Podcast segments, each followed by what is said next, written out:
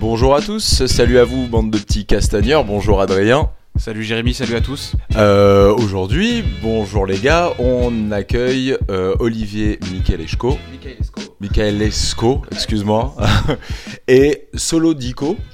Solo, solo. Bienvenue les gars. On est euh, vraiment ravis de vous, euh, de vous accueillir ici avec nous sur Castagne FM. Merci beaucoup. Alors on a euh, aujourd'hui l'occasion de recevoir euh, un peu, je sais pas moi, comment on dirait, euh, de, de légendes. Je sais que j'utilise souvent le mot légende, mais un peu de légendes dans leur, dans leur art respectif. Bon bah Olivier, ceinture noire de jiu-jitsu brésilien, fondateur de la MK Team. Et donc maintenant, je sais pas combien de, tu vas nous dire tout ça, combien de de- d'académies affiliées et solo, euh, bah, pionnier, légende du rap, euh, du mouvement hip-hop français, mais surtout euh, ceinture noire de jiu-jitsu brésilien. Voilà. Ah, on vous sent un peu. Bon, bah, c'est ouais. c'est- Non, non, très bien. Il a, il a- il a déjà bien résumé la- le- le- le- les protagonistes là qu'il y a autour de la table. Euh, donc oui, donc euh, aujourd'hui, bah, on a, j'ai de la chance. fais du, jiu-jitsu Quand est-ce que tu as commencé le jiu-jitsu, Olivier? Raconte-nous. Ouais, bon, Ça fait on combien de temps? C'est ça le point de départ. Bah ouais, ça, fait un bon bien. point, ça fait un bon Euh, point non, de non, départ. ça ouais. va faire une vingtaine d'années maintenant. Donc, euh, j'ai dans les premières générations de, de Français à pratiquer le jiu-jitsu brésilien. Donc, avant moi, je dirais même que, je- allez, admettons la deuxième génération. Et, et c'était années 97-98. Et euh, donc, ça remonte hein, déjà, voilà, du temps passé. Et, euh, et voilà, ça a commencé comme ça l'aventure. Je faisais déjà pas mal d'arts martiaux, hein, et à savoir surtout du judo. T'étais un, t'étais un bon judoka, toi-même. Euh, à non, non, non, non, non. Non. c'est pas, pas très bon là. non, non, T'étais ça on pas un peut bon pas. judoka. J'étais pas un très bon judoka. C'est un- pour ça que t'es passé au jiu-jitsu brésilien. Je crois. J'étais un bon le sol, casse- c'est plus mon truc. Si je puis euh, utiliser vo- votre terme, j'étais un bon castagneur surtout. C'est t'aimes la bagarre Quand j'étais plus jeune, j'aimais bien. J'avais besoin de, de me confronter et, euh, et j'aimais bien ça, l'opposition. Donc j'en suis arrivé euh, donc euh, rapidement sur du judo, mais j'ai testé beaucoup d'autres sports, bien évidemment, des sports euh, collectifs aussi, hein, le basket, etc. Et, et- et là, c'est vrai que bon, le judo, c'était sympathique, mais j'étais pas doué. Je me suis rapidement aperçu que voilà, j'aimais, j'aimais les prises. euh, En, en judo, t'étais pas. Parce qu'alors, pour le coup, on te suit un petit peu Ouais. quand même de ça. Et t'es quand même une personne qui fait des, des, qui, fait des articles Oui. pour des magazines de judo. Ouais. Bon, Donc t'es quand même quelqu'un qu'on écoute euh, dans l'univers du judo. T'es une personne qui est assez Non. connue dans l'univers du judo. C'est sûr, mais, mais quand on parle de judo, on parle aussi de, de, de compétition debout. Euh, et, et là, c'est vrai que j'avais, euh, j'étais pas spécialement fort. Ce qui fait ma force, disons, dans le, dans le judo, c'est vraiment le newaza, c'est la partie sol. Voilà, donc euh, c'est vrai que rapidement, je me suis dirigé là où, où j'aimais et, et mes points forts, c'était, c'était ça. Donc je suis arrivé sur le jiu-jitsu brésilien. Et bien évidemment, comme j'étais judoka aussi, ben, euh, on a, j'ai dérivé aussi sur le, ce qu'on appelle aussi le newaza. Comment t'as découvert le jiu-jitsu brésilien? C'est arrivé euh, quelqu'un qui est venu donner un stage dans le club où tu étais, euh, tout ça, ou c'est parce que tu en as entendu parler par un tel qui connaissait un tel et... Euh, non, donc à l'époque, hein, c'était, c'était vraiment euh, trop, trop particulier ou singulier. hein. On ne connaissait pas forcément le jiu-jitsu brésilien, on connaissait la capoeira, les sports un peu exotiques comme ça, mais pas le jiu-jitsu brésilien. Et c'est, une coïncidence, hein, bien évidemment. Euh, moi, je cherchais. Alors, j'avais vu, comme un peu tout le monde à cette époque-là, j'avais vu euh, forcément la famille Grassi et j'étais intéressé par ça parce que c'était, magnifique. On a tous été euh, interloqués par leur façon de, de, de, de- de gagner ces championnats. Là, T'es tombé-. T'as, t'as eu la fameuse VHS de l'UFC Ah 1 bah, qui tournait sous les Oh, manteaux. bah, euh. bien évidemment, voilà, c'est vrai, c'est ça qui a été un fameuse- peu le. T'avais, quel âge quand t'as vu je, suis pas le seul, hein, c'est ça qui est marrant. Bah, cette génération-là, c'est comme ça, c'est tout le monde. hein, Moi, je me rappelle que j'étais dans le, j'étais dans le, dans le salon. Je me rappelle ce soir-là, mes parents recevaient du monde. Enfin, ils avaient des gens, des, des potes qui étaient là. Mm. Et je me rappelle que j'avais loué ça un petit peu comme ça sous le manteau. Alors, je sais pas quel âge Mhm. j'avais, je l'avais loué. Hein.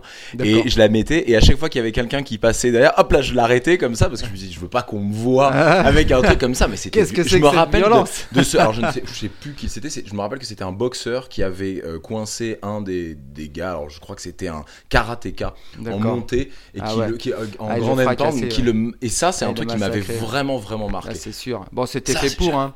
C'était fait pour, hein. Mais bon, à la- à eux, euh, quoi, disons que les Brésiliens, eux, ils, ils avaient déjà le Valetudo. Et c'était les Américains, quand ils ont récupéré un peu ce concept euh, de le, de, de- du Valetudo, ils se sont dit, ah ouais, il faut qu'on en fasse un show, on va les mettre dans une cage, etc. Alors, bien évidemment, peut-être parce que ça protège euh, les, les, les athlètes, hein, ça c'est sûr. Mais pourquoi pas des vitres euh, avec du, je sais pas, synthétique ou quelque chose d'autre. Ouais, Mais voilà, dangereux bon, quand parce même. que quand même la grille ça fait mal. Hein. Je sais pas si ça protège, mais en tous les cas ça fait mal. Eux ils ont l'habitude. Mais ils se sont dit on va récupérer ça, un show à l'américaine, et voilà ils se sont dit bah on va mettre euh, quelqu'un dans la cage et, et, et on va y aller. Mais c'est la famille Grassi qui avait proposé. Ce Voilà, c'est ce que j'allais dire parce que c'est- étrange ce que tu dis parce que bon, alors après peut-être que c'est nous en tant que pratiquants de jiu-jitsu brésilien et on Ouais. essaye d'y mettre une un côté euh, un côté un peu euh, valeureux Ouais, derrière mais pour moi c'est vraiment les Gracie et je crois que c'est Oui, Ron si je me rappelle bien qui avait dit je veux prouver que mon art martial est Oui. le, le plus efficace gros, on va mettre des gens dans une cage, dans un octogone, comme ça il n'y a pas d'angle, comme Voilà, ça il n'y a, pas- ça. il y a pas de danger, et la grille pour éviter de tomber, le, le grillage pour éviter de tomber.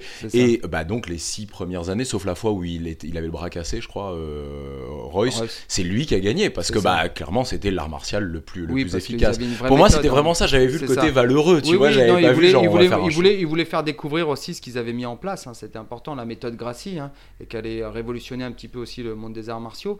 Mais après, je veux dire, la mise en forme, euh, ça c'est typiquement américain, hein, parce que. Il me semble que la Euh, famille combats avait des parts. hein. Il me semble qu'ils avaient des parts dans les premiers événements. ouais, Ils étaient co-organisateurs. C'était les premiers, c'était, Ah, c'était les premiers Bien organisateurs. évidemment, après, c'est, mais, mais eux, ils étaient très contents aussi que ça se fasse comme ça. Mais on, imagine quand même six combats d'affilée. Je pense que quand ils faisaient des, des combats de Valetudo, c'était un combat et puis stop. Là, on partait sur un tournoi, six combats d'affilée, etc. Donc euh, c'était, quand même assez, rugueux et valeureux. Et il y avait ce côté-là assez euh, bestial aussi, bien évidemment.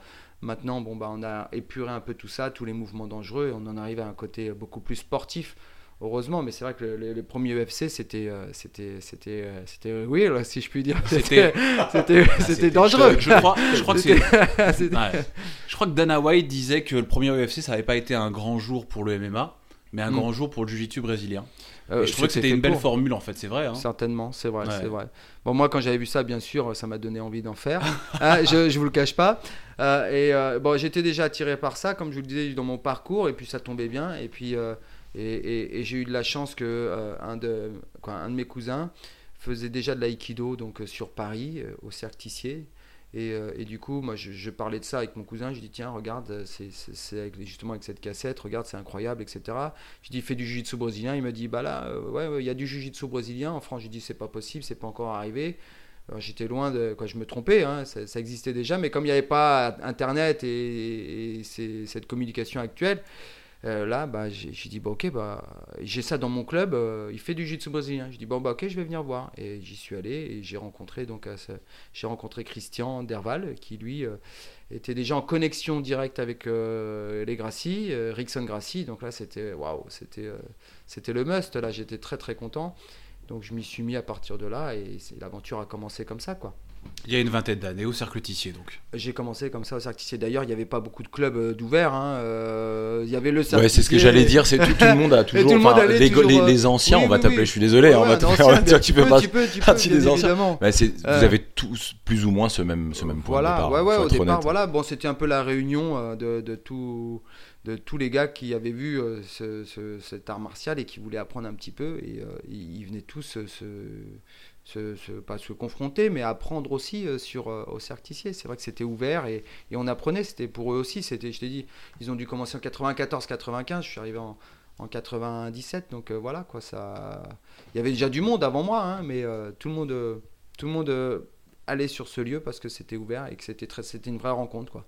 C'était génial. J'ai beaucoup aimé cette période en tous les cas. Ok. Euh, Solo, tu veux nous raconter comment tu t'es euh, retrouvé à faire du jiu-jitsu Est-ce que toi aussi tu y es arrivé par euh, besoin de violence quoi? Parce que on l'a très bien compris maintenant, Oliver.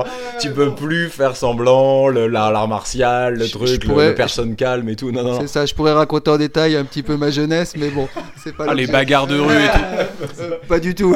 Ah ouais, ouais, ouais. préciser. Faut pas que tu perdes en crédibilité maintenant avec toi. Alors, à, à l'oral, vous l'avez entendu, il a dit pas du tout, mais je vous dis visuellement, ça veut dire oui, oui. hein. très fort. Ouais.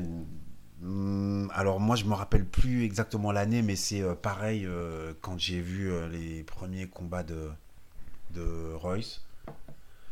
Euh, moi c'est pas lui qui m'avait vraiment marqué, c'était plutôt le, le, le, le Hollandais qui faisait du Remco Pardoul. Judo. Ouais. Qui, qui, alors sur la première cassette, je me rappelle de lui sur. Alors, Ensuite, t'as été Orlando choqué un Witt. petit peu. hein. ben, alors, Orlando. il le, donc, alors, il le fait tomber. Là, je regarde Olivier comme ça, Ouais. et après, il est donc, en, il est en, en, en- en side, latéral, et il il fait des coups de coup coude. Voilà. Et ça, voilà. ok, ouais, on a tous été plus ou moins marqués par les mêmes images de l'UFC, hein, j'ai l'impression. Euh, ça, ça m'avait impressionné. Et après, euh, de voir comment euh, Royce arrivait à sortir de position et arrivait à finaliser les mecs, ça aussi, ça m'avait impressionné. Je pense que moi, je l'ai vu après. Je l'ai pas vu dans les années 98. J'ai dû le voir dans les années 2000. Et puis, j'ai un petit peu compulsé là-dessus sur Internet. Ça veut dire que euh, j'ai commencé à regarder les. Là, t'avais quel âge exactement? Oh, je pourrais pas te dire. Moi, ça fait euh, 9 ans que j'en fais. Donc, euh, Parce que c'est un vrai truc quand même, ce truc de l'UFC. C'était soit t'étais trop jeune et euh, et t'étais pas touché parce que déjà, je, je pense que tu serais même pas tombé dessus. Soit t'étais trop vieux et tu te disais, mais attends, les humains sont des malades. Enfin, je veux dire, on a aboli les combats de chiens et tout, et maintenant on voit Ça, ça va avec une génération assez particulière quand même, je pense. Ouais, bah alors là, moi, je, je dirais que je, suis peut-être entre les deux parce que euh, j'ai commencé, j'avais euh, 43 ans, je crois. Ouais, 43. Et euh, j'ai vu ça, et j'avais, ça a dû, j'ai dû mettre, avant de le faire vraiment sérieusement, j'ai dû mettre un an, il y a dû peut-être un an qui a dû passer.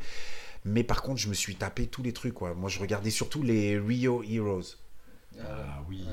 Ah, là, je, vois, c'est je vois pas du tout ce que c'est, ça, c'est quoi? Alors il y a cette espèce d'arbitre là qui est en treillis, c'est ça, qui est assez connu, qui est- et Ouais, puis puis surtout, c'est dans une pièce. dans en une fait. pièce, voilà, il y a pas, c'est des murs. C'est des murs. Il y a un mur et il y a que un seul côté où il y a le grillage. C'est là où tu peux en fait Voir. Tu peux Tu voir. t'as et jamais vu. Rio Heroes? Je crois que je sais pas si tu peux encore les trouver sur YouTube. Bon, euh, ça doit pouvoir se trouver, genre de truc. Mais c'est le truc le plus Sur le sauvage dark que web. jamais vu.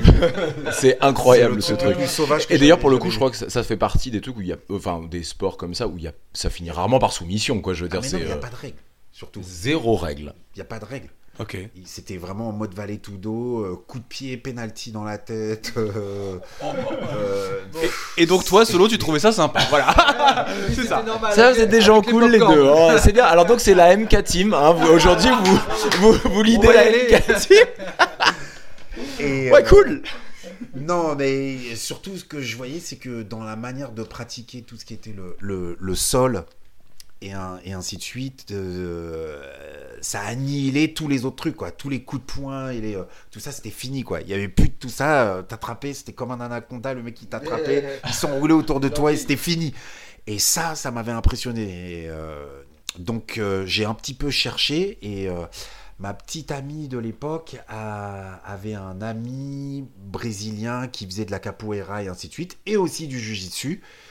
Elle me l'a présenté et lui il m'a dit écoute, il y a un de mes maîtres euh, qui est là, et le maître c'était euh, Marcelo Bocan. Bocao. Euh, je fais ouais, bon, euh, Mm. voyons voir et tout. Et le mec il m'a dit ben, si tu veux, je te donne des cours et tout. Euh, je dis bon, ben ouais, pourquoi pas, allons-y. Et je me rappelle, je le payais euh, 10 euros par cours Ok. de- de- genre truc de fou. Et il me disait, bon, ben voilà, rendez-vous là. Je sais plus trop où c'était, dans le 20e, un truc comme ça. On allait dans une petite salle de répète de danse. Il mettait deux tapis euh, l'un à côté de l'autre. Et puis, vas-y, ça y est, c'était parti. Et c'est comme ça que je suis rentré dedans. Et... Enfin, moi, ça m'amène toujours une, espèce, une, une réflexion quand même. C'est que qu'est-ce qui et là je, dis nous parce que mais qu'est-ce qui nous donne cette envie-là? Parce que là, ce que je veux dire solo dans ce que tu dis, c'est pas du sport. Enfin, tu vois, tu t'es retrouvé dans une salle euh, de danse dans le 20e avec un mec que tu ne connais pas, euh, qui, te, qui te montre des techniques euh, qui sont là pour euh, casser des articulations, étrangler, si tu veux, étrangler des gens. Qu- Qu'est-ce qui nous, qu'est-ce qui t'a poussé à te dire en plus, bah, dans ton milieu dans hip-hop, je sais pas si tu dansais, mais c'est- Ouais. pas à la ramasse niveau sport, niveau euh, activité.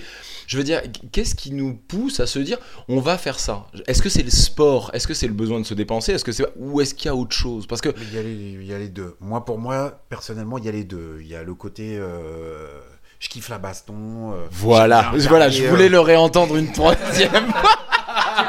je crois que tu vois, parce qu'il a des vrais yeux solo. Hein. Il a un truc- Je, kiffe. euh, moi, je me suis toujours euh, battu de tout temps depuis que je suis gosse. euh, J'avais cette réputation-là d'être le mec qui est toujours à l'affût. euh, T'étais un loulou? Euh, j'ai donné pas ma part au chien, on va dire. Mais dans les deux sens du terme, ça veut dire que j'ai cassé des gueules, mais je me suis aussi fait bien fait casser la gueule. Ah, quoi. c'est souvent comme ça en vrai. hein. ouais, Franchement. pour euh, de vrai, pour de vrai. Dans la quoi. vraie vie, hors dehors des films, Ouais. si tu casses des gueules, tu t'es fait casser la gueule quelques fois quand Ben même. non, parce qu'il y a des gens qui ne font que casser des gueules. Ah Ils bon ne se font pas casser la gueule. Ah ouais Marrant, je pensais que t'allais dire l'inverse. Il y en a qui se contentent juste de se faire défoncer. Non. T'en euh, connais vraiment qui n'ont fait que péter des gueules? Ouais. Là, Castagnefa est en train de prendre une, une tournure vraiment étrange. hein. Là, Ah on parle ouais. vraiment de bagarre de rue. Il y en a un euh, dont je citerai pas le nom pour ne pas le stigmatiser, mais dans le l'autre club euh, duquel je suis issu, puisque moi je suis issu de la Submission Team. Après Bocao, j'ai tout de suite été euh, à la Submission Qui est Team. à Joinville-le-Pont. Joinville, ça. voilà. Il y en a un dont je citerai pas le nom. Lui, je sais, lui, il a que cassé des gueules. Il s'est jamais vraiment fait casser la gueule. Mais dans la rue, quoi. Bah Pas- ouais, pas jujitsu. et ah non, et il rigole pas avec ça quoi. Alors tiens, d'ailleurs, alors ça c'est intéressant. Alors euh, et- et c- on va pas euh, jubiler sur le côté bagarre, c'est pas le problème du tout, mais c'est Ah bon intéressant ce que tu... Non non non, parce que ouais non, on est trop vieux pour ça. Mais euh, c'est un truc, c'est hyper intéressant ce que tu dis. Si aujourd'hui euh, tu te retrouvais dans tes vieux travers, on va dire, est-ce que tu utiliserais le jiu-jitsu brésilien ou quelque part le jiu-jitsu brésilien n'a- n'a plus lieu d'être quand c'est la rue et qu'on l'oublie complètement? Alors, premièrement, je pense qu'il y a un petit peu de ça. C'est que si. Moi, depuis que je fais du jujitsu, j'ai jamais eu d'embrouille. Voilà, c'est ça. Mais vraiment jamais.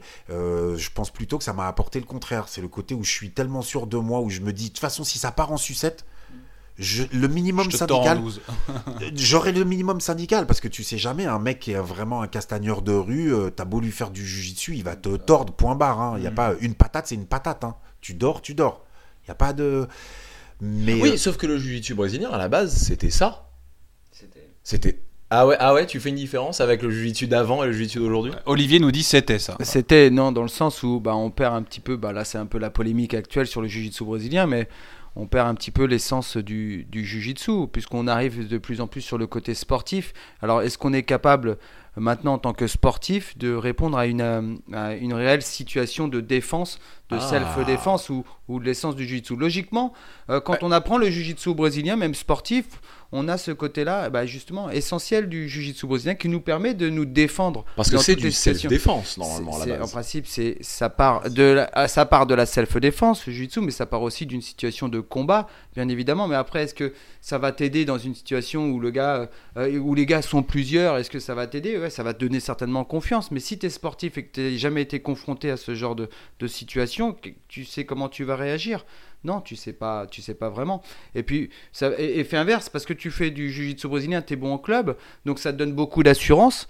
Mais maintenant, est-ce que tu es sûr de qu'en face, ouais, bah lui, même s'il te met que justement, comme tu disais très bien, que des coups de poing, est-ce que ton jiu-jitsu va être efficace? Donc il faut quand même se. C'est sûr, ça te donnera de, de l'aide, mais je pense que la meilleure des situations, bah, c'est de se dire, bah ok, je, suis, je, je sais de quoi je suis capable, je connais mes limites, et d'éviter le problème. Euh, d'éviter le combat, d'éviter ça, déjà c'est déjà c'est déjà gagné.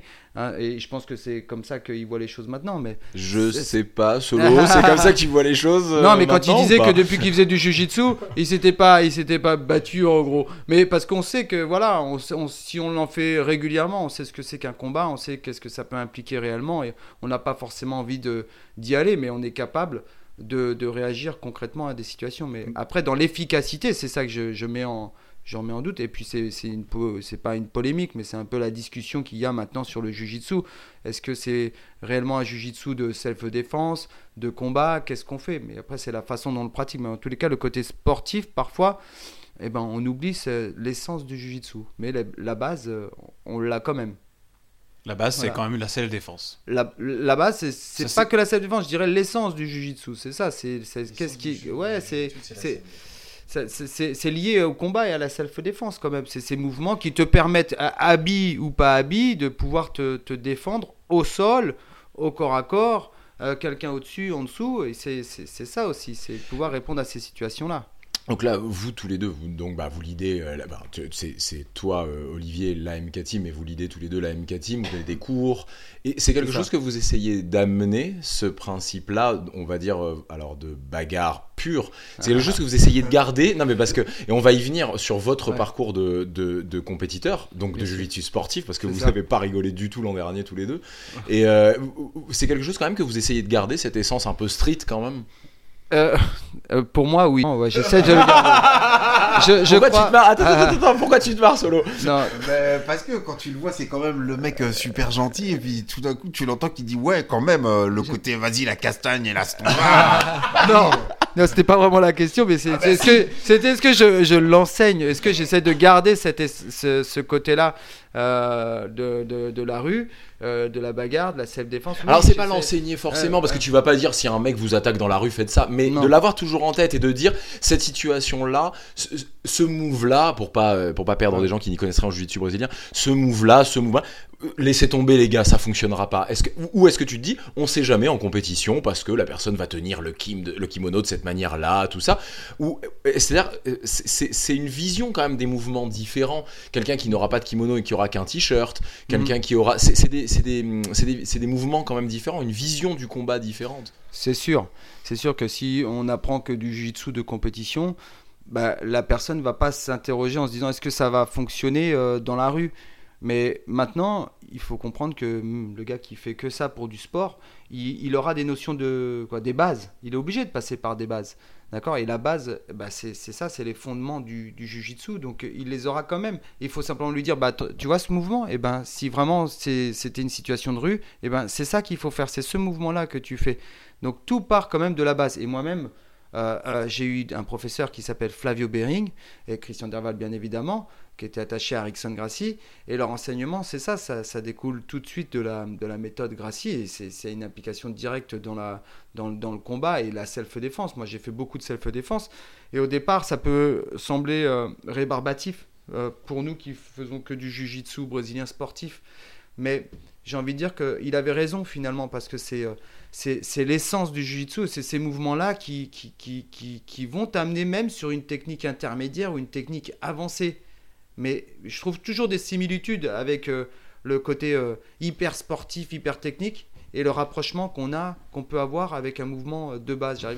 Il y a ce parallélisme là direct ou cette accroche, on ne sait pas, mais en tous les cas avec ces mouvements-là. Donc j'essaie quand même de garder ça, ce côté-là. Et, et quand tu débutes le jiu-jitsu brésilien, eh ben, il, faut il faut des repères. Et c'est important de donner. Donc, on parle de la base, bien évidemment. Et, et là, tout de suite, eh ben, tu, tu dois dire bon, qu'est-ce, qui, qu'est-ce que la base? Pourquoi c'est une base? Parce que tu es capable de l'utiliser dans, de, de façon self-défense, combat et sportif. Un, un gars qui peut gagner les championnats du monde en ceinture noire, est-ce qu'il est capable de gagner les championnats du monde juste en faisant de la base?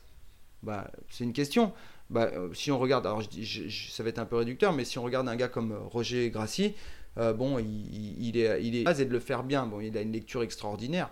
Après, si on parle aussi de d'autres, je dirais en dehors des championnats du monde, mais si on parle de, la légende de Rickson Gracie, lui il dit bon bah juste avec de la base, même s'il a une lecture sur tout ce qui se passe, mais il va te faire des mouvements de base, il va pas te faire des mouvements compliqués. Donc je pense que grâce à ça, oui, tu es capable de, de gagner. Mais après, nous, on, fait évoluer ce, cette discipline, on a envie de voir des nouvelles choses, on a, envie que ça soit un peu plus fun, comme c'est le cas. Et, voilà, c'est ça qui va faire l'évolution. Mais oui, je- je- j'essaie toujours de, de garder tous ces petits côtés. Et puis, il y a des gens qui sont demandeurs, faut pas se le cacher. Pour les de, de, de ce côté-là, self-défense ou combat, ils sont, ils sont demandeurs. Parce que ça les rassure, ça leur donne confiance en eux. Euh, et puis peut-être dans des situations vraiment extrêmes, et ben, ils auront le, le bon comportement. Voilà. On sent le côté coach, tu vois, le mec qui sait parler, qui sait expliquer où il va, d'où il vient, hein, qu'est-ce que t'en penses? Mais non, mais c'est vrai en plus, et c'était, et c'était très clair, et, euh, et, euh, et c'est ce que je me disais, parce qu'en en plus, toi, tu as vécu cette, cette évolution-là, parce que le, le premier jujitsu, le, le, le jujitsu, on va dire, primaire que tu as eu ici, enfin, premier, pas primaire, premier que tu as eu, toi, en France, c'était celui-là, celui qui descendait directement de la rue, parce que même tous les premiers combats euh, Pride et tout ça, auxquels participait Rickson et tout ça, ça rigolait pas, on n'était pas vraiment dans le sport, on était vraiment même si c'était du sport, mais on était vraiment dans la bagarre. Donc c'est vrai que toi, tu as eu ce truc-là, tu as vraiment vu cette évolution, cette transformation du jujitsu euh, vraiment avec cette grosse street cred euh, vers, le, vers le sportif? Ah Oui, bah, je pense que dans les premiers temps, on est, y- comme je vous l'ai expliqué, euh, ça va, j'aime pas dire ça, mais il n'y avait pas, il y avait pas Internet. Euh, Donc Ça, tout le effectivement, monde a- ça casse tout, ça casse tout. Ouais. Mais il y avait les vidéos, les gars. Quoi, une VHS, toi quoi? Mystère, Ah, tout non, le monde non, nous parle Mais de. voilà, c'était, c'était, c'était un peu ça. Quand ça, c'était complètement mystérieux. Mais oui, non, mais ça- mes enseignants, c'était ça. Ils essayaient de, de- de donner déjà ce côté-là assez, euh, assez euh, pragmatique du jiu-jitsu brésilien. Mais rapidement, euh, comme tout le monde, euh, j'ai aimé le côté euh, sportif, hein, parce que passer 4 heures sur le tapis à apprendre que de la self-défense, bon, ça n'avait pas beaucoup d'intérêt, à part si vraiment j'avais une vocation d'aller travailler dans les milieux de la sécurité ou des choses comme ça. Mais rapidement, après, j'ai dérivé sur le côté sportif. Alors ça c'est un point intéressant en fait, c'est après toutes ces années de pratique, bah, Solo euh, d'à peu près 10 ans, Olivier 20 ans, comment vous, comment vous prenez encore plaisir Enfin c'est quoi le truc qui vous dit allez putain je vais y aller encore aujourd'hui, ça va encore être euh, mortel Attends, tu demandes au, au vice-champion du monde euh, Master et au champion d'Europe Master. Voilà ce qui les drive, c'est d'être, euh, c'est d'être champion. Bah pas forcément, pas forcément. Euh, ouais, pas con. Il y, a des deux. Pour moi, vraiment, il y a des deux. Il y a le côté euh, compétiteur. Vraiment de me dire Ah, j'ai goûté un truc où le dépassement de soi amène à, à une forme de reconnaissance. Et je crois que moi, c'est un des moteurs euh, premiers. En général, à chaque fois, je dans le dans le dans la danse, euh, dans le rap, dans le à chaque fois, c'est toujours cette, ce besoin de reconnaissance, moi qui m'a et dans le jujitsu, euh, on m'a poussé un petit peu à faire des compètes au début, et dès que j'ai commencé, euh, ça y est, c'était mort, quoi. C'est le goût du, le goût du sang quoi. Ah ben, je vais dire, moi j'ai commencé en plus, j'étais déjà euh, quarantenaire et ainsi de suite, et ils m'envoyaient faire des compétitions avec les adultes, quoi. Tu vois, donc euh, C'est le public qui t'a donné envie, de, le- Non, les, les cris, les hurlements, ça non, t'a. pas ça.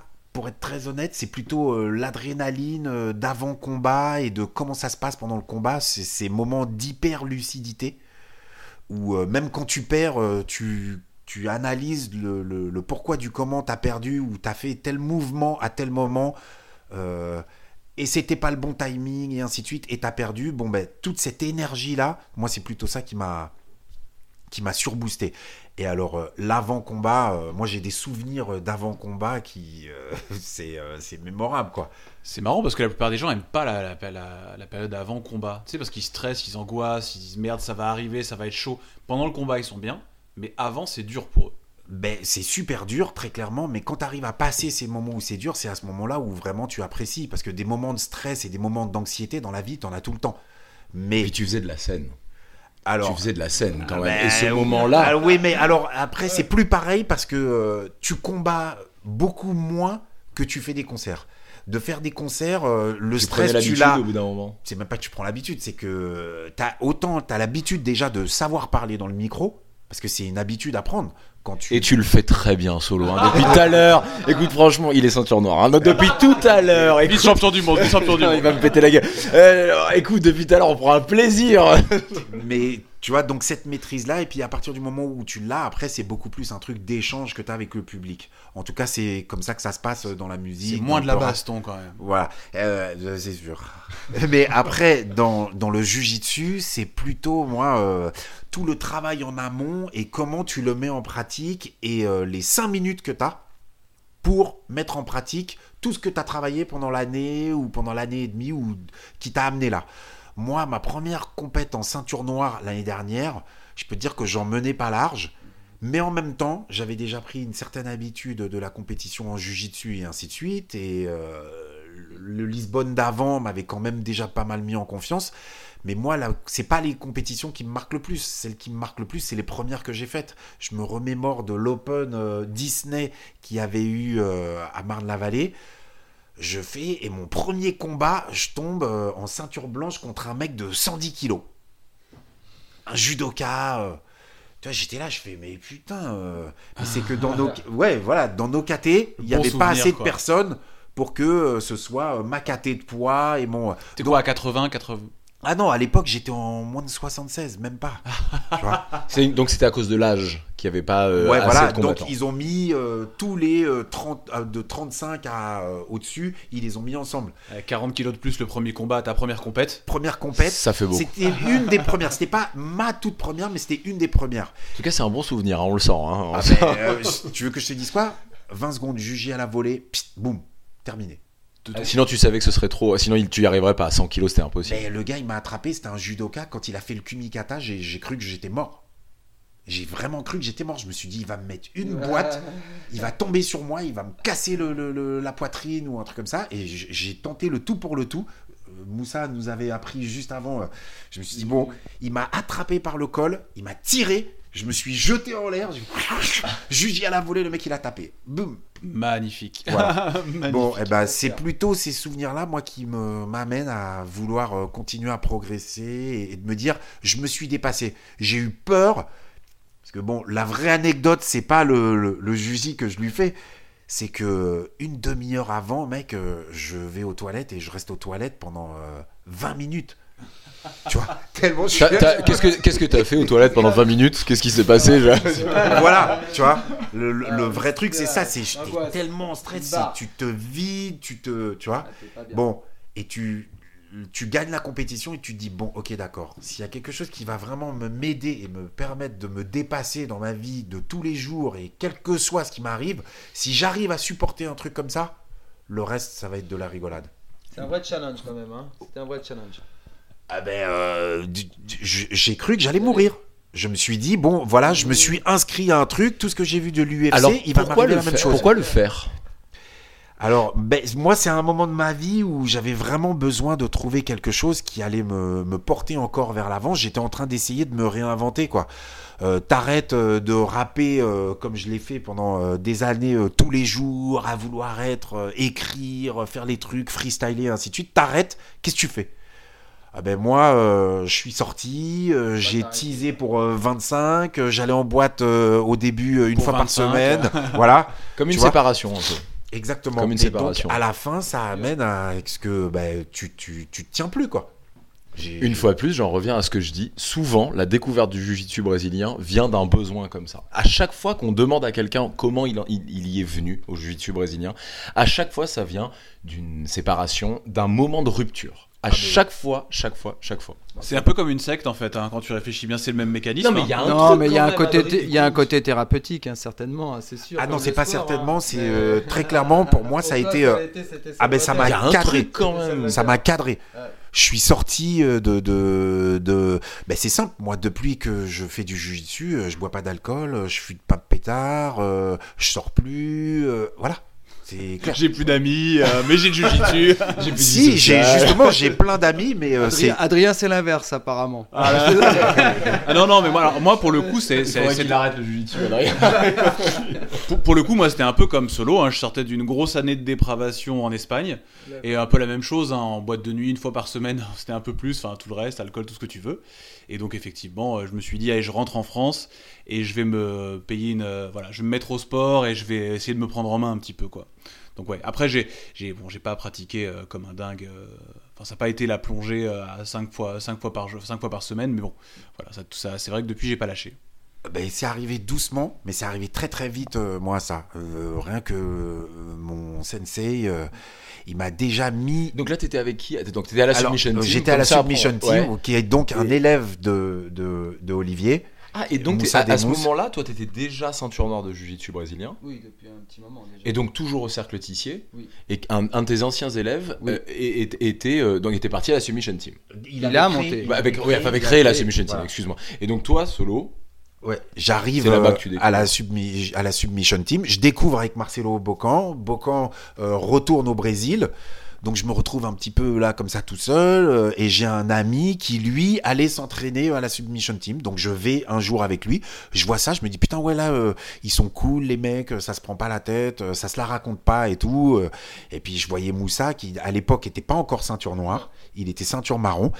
et je continuais à le suivre au cercle Tissier à ce moment-là. C'est-à-dire qu'il avait effectivement son club, mais c'était toi son référent. Oui, c'est ça. Donc euh, bon, il a, dès qu'il a ouvert la submission team, je suis venu quelques fois euh, dans, à la submission team avec lui, euh, continuer un peu l'échange. Lui, il avait plus trop le temps de, de venir au. Et, mais il- on, se, on, on était connectés. Hein, donc, euh, Mais ça s'est senti parce que et- quand on était au championnat d'Europe là cette année à Lisbonne, j'ai rencontré donc pour la première fois euh, des gens de la Submission Team. Et alors d'ailleurs il y, a- il y a une personne aussi qui s'entraîne chez toi, qui y est aussi, qui s'appelle Massiège, je crois, Bien sûr. qui a fait deux, troisième au championnat du monde là cette Non, année. deuxième. au Deuxième. championnat du monde en, ceinture blanche. Alors voilà, c'est ça, c'est l'Open international. Voilà, et qui s'entraîne aussi donc à la. Submission Team. Et donc, et c'est ce que je me disais, je, je trouvais ça fou de voir cette équipe qui est extérieure à la MK Team, donc ton Mhm. équipe aujourd'hui, Oui. euh, Olivier, qui euh, hurlait autant que si c'était la MK Team. Et je me suis posé la question de pourquoi, parce que je voyais donc une- un jour tu avais le t-shirt Submission Team, mais je savais que tu étais MK Team solo, et je, je comprenais pas. Donc en fait, je comprends maintenant aujourd'hui, vous avez, vous, avez toujours été plus ou moins ensemble. Voilà, vous êtes. euh, au-delà de, ouais, de tout ça, c'est qu'on est amis et qu'on se supporte même. euh, euh, on, on se supportera même si on fait pas partie de la même équipe, c'est même plus ça. Mais là, du fait effectivement que euh, il y, a, y a- il y a des années, c'était mon élève et qu'après, je, euh, je l'ai- il a été ceinture noire. J'ai donné la ceinture noire. Il y a quand même un- il y a quand même de la confiance et du coup, bah, même si on se on se voit pas forcément. Bah, on sait qu'il y a un échange avec les élèves, hein, bien évidemment. euh, que. Ah, ah, non, vas-y. Et, et moi je suis pour, et j'ai toujours fait, ça a toujours été comme ça depuis même Bah, le cercle non, moi je vais beaucoup plus loin que ça. C'est que en fait, euh, euh, à la submission team, euh, il y a une méthode, euh, je dirais, d'entraînement qui est vraiment la méthode. euh, on rentre dans l'art et on y est tout le temps. On ne lâche pas. Ça veut dire que ça. Voilà. S'il n'y a pas de, on n'est pas là pour faire de la fioriture. Il lui dit c'est, vas-y, on roule et on tourne et on tourne et on tourne et on tourne. Pour- pourquoi tu le définis? Il y y a des clubs comme ça où on est, on est là pour faire de la fioriture? Ben non, mais il y a des clubs qui sont dans une certaine forme de transmission. Chacun a sa forme de transmission, je pense. Euh, je suis allé aux États-Unis, j'ai vu qu'il y avait euh, un aspect technique qui était euh, l'aspect de la transmission. Là, à la Submission Team, on n'est pas là pour faire de la fioriture et te montrer des trucs dans la technique. On veut que ça marche et on veut être certain que tu es efficace. Les co- Quantitatif et à la fois, c'est faut aller à l'essentiel. Voilà. C'est quantitatif et on essaie d'aller quand même à l'essentiel sur chaque euh, sur chaque combat. Quoi. c'est C'est c'est- pas, on n'essaie pas de faire court et de dire bon bah c'est ce mouvement-là que tu dois faire exactement et on le répète, on le répète quoi. C'est plus dans le euh, très peu de temps avec un mouvement là. C'est vraiment Allez, allez, vas-y. tu vas, tu fais du combat, tu le fais 4 heures et puis tu Tu tournes. te poses pas de questions. et tu plus tu vas apprendre, tourner, tu vas voilà, apprendre. plus tu vas tourner, plus euh, tu vas apprendre. C'est rigolo, c'est rigolo ce que vous dites parce que et tous les deux, enfin moi, j'ai jamais tourné avec toi euh, solo, mais euh, je, je- je regarde souvent quand tu quand tu combats et vous êtes quand même, et toi Olivier, bon on le sait, quand même hyper technique. C'est-à-dire que votre mouvement, quand vous le faites, vous n'êtes pas du genre de, de, per- de personne, et je, je suis moi vraiment beaucoup plus comme ça, qui a son point A, qui a un point B, et le but c'est d'arriver au point B, et l'important c'est d'y arriver. Et on voit, vous, enfin vous passez par le point A, A prime, A tiers, vous, vous, a- vous- vous avez ça. Et donc c'est très étrange d'entendre ça.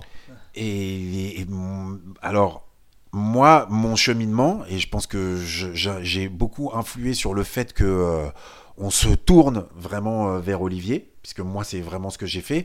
La submission team m'a amené à un certain point dans le développement de mon jujitsu et ainsi de suite. Mais pour aller chercher certains objectifs, je me suis rendu compte qu'il y avait euh, une forme de limitation. Et euh, instinctivement, je suis allé à la source de ce qui m'avait amené là. Et moi, ce qui m'avait amené là, c'était la Submission Team. Mais ce qui avait amené la Submission Team à cet endroit-là, c'était Olivier. Moi, j'ai entendu parler d'Olivier avant de savoir qui il était. Euh, J'entendais Moussa dire Ah, Olivier, il est venu tourner avec moi aujourd'hui. Oh, je me suis fait ceci, il m'a fait cela. Ou Ah, aujourd'hui, euh, j'ai soumis Olivier, j'ai fait tel truc et j'ai fait tel truc. J'ai pas de honte à le dire, hein, c'est la vérité. hein. Et c'est très Et- bien, il faut que ça soit comme ça. Et donc, euh, je me suis dit, euh, mais attends, euh, je- j'en entendais parler, j'en entendais parler, j'en entendais parler, et puis euh, j'ai demandé, j'ai dit, mais il est où? Il m'a dit, ben, il est au cercle. Et j'ai dit, mais.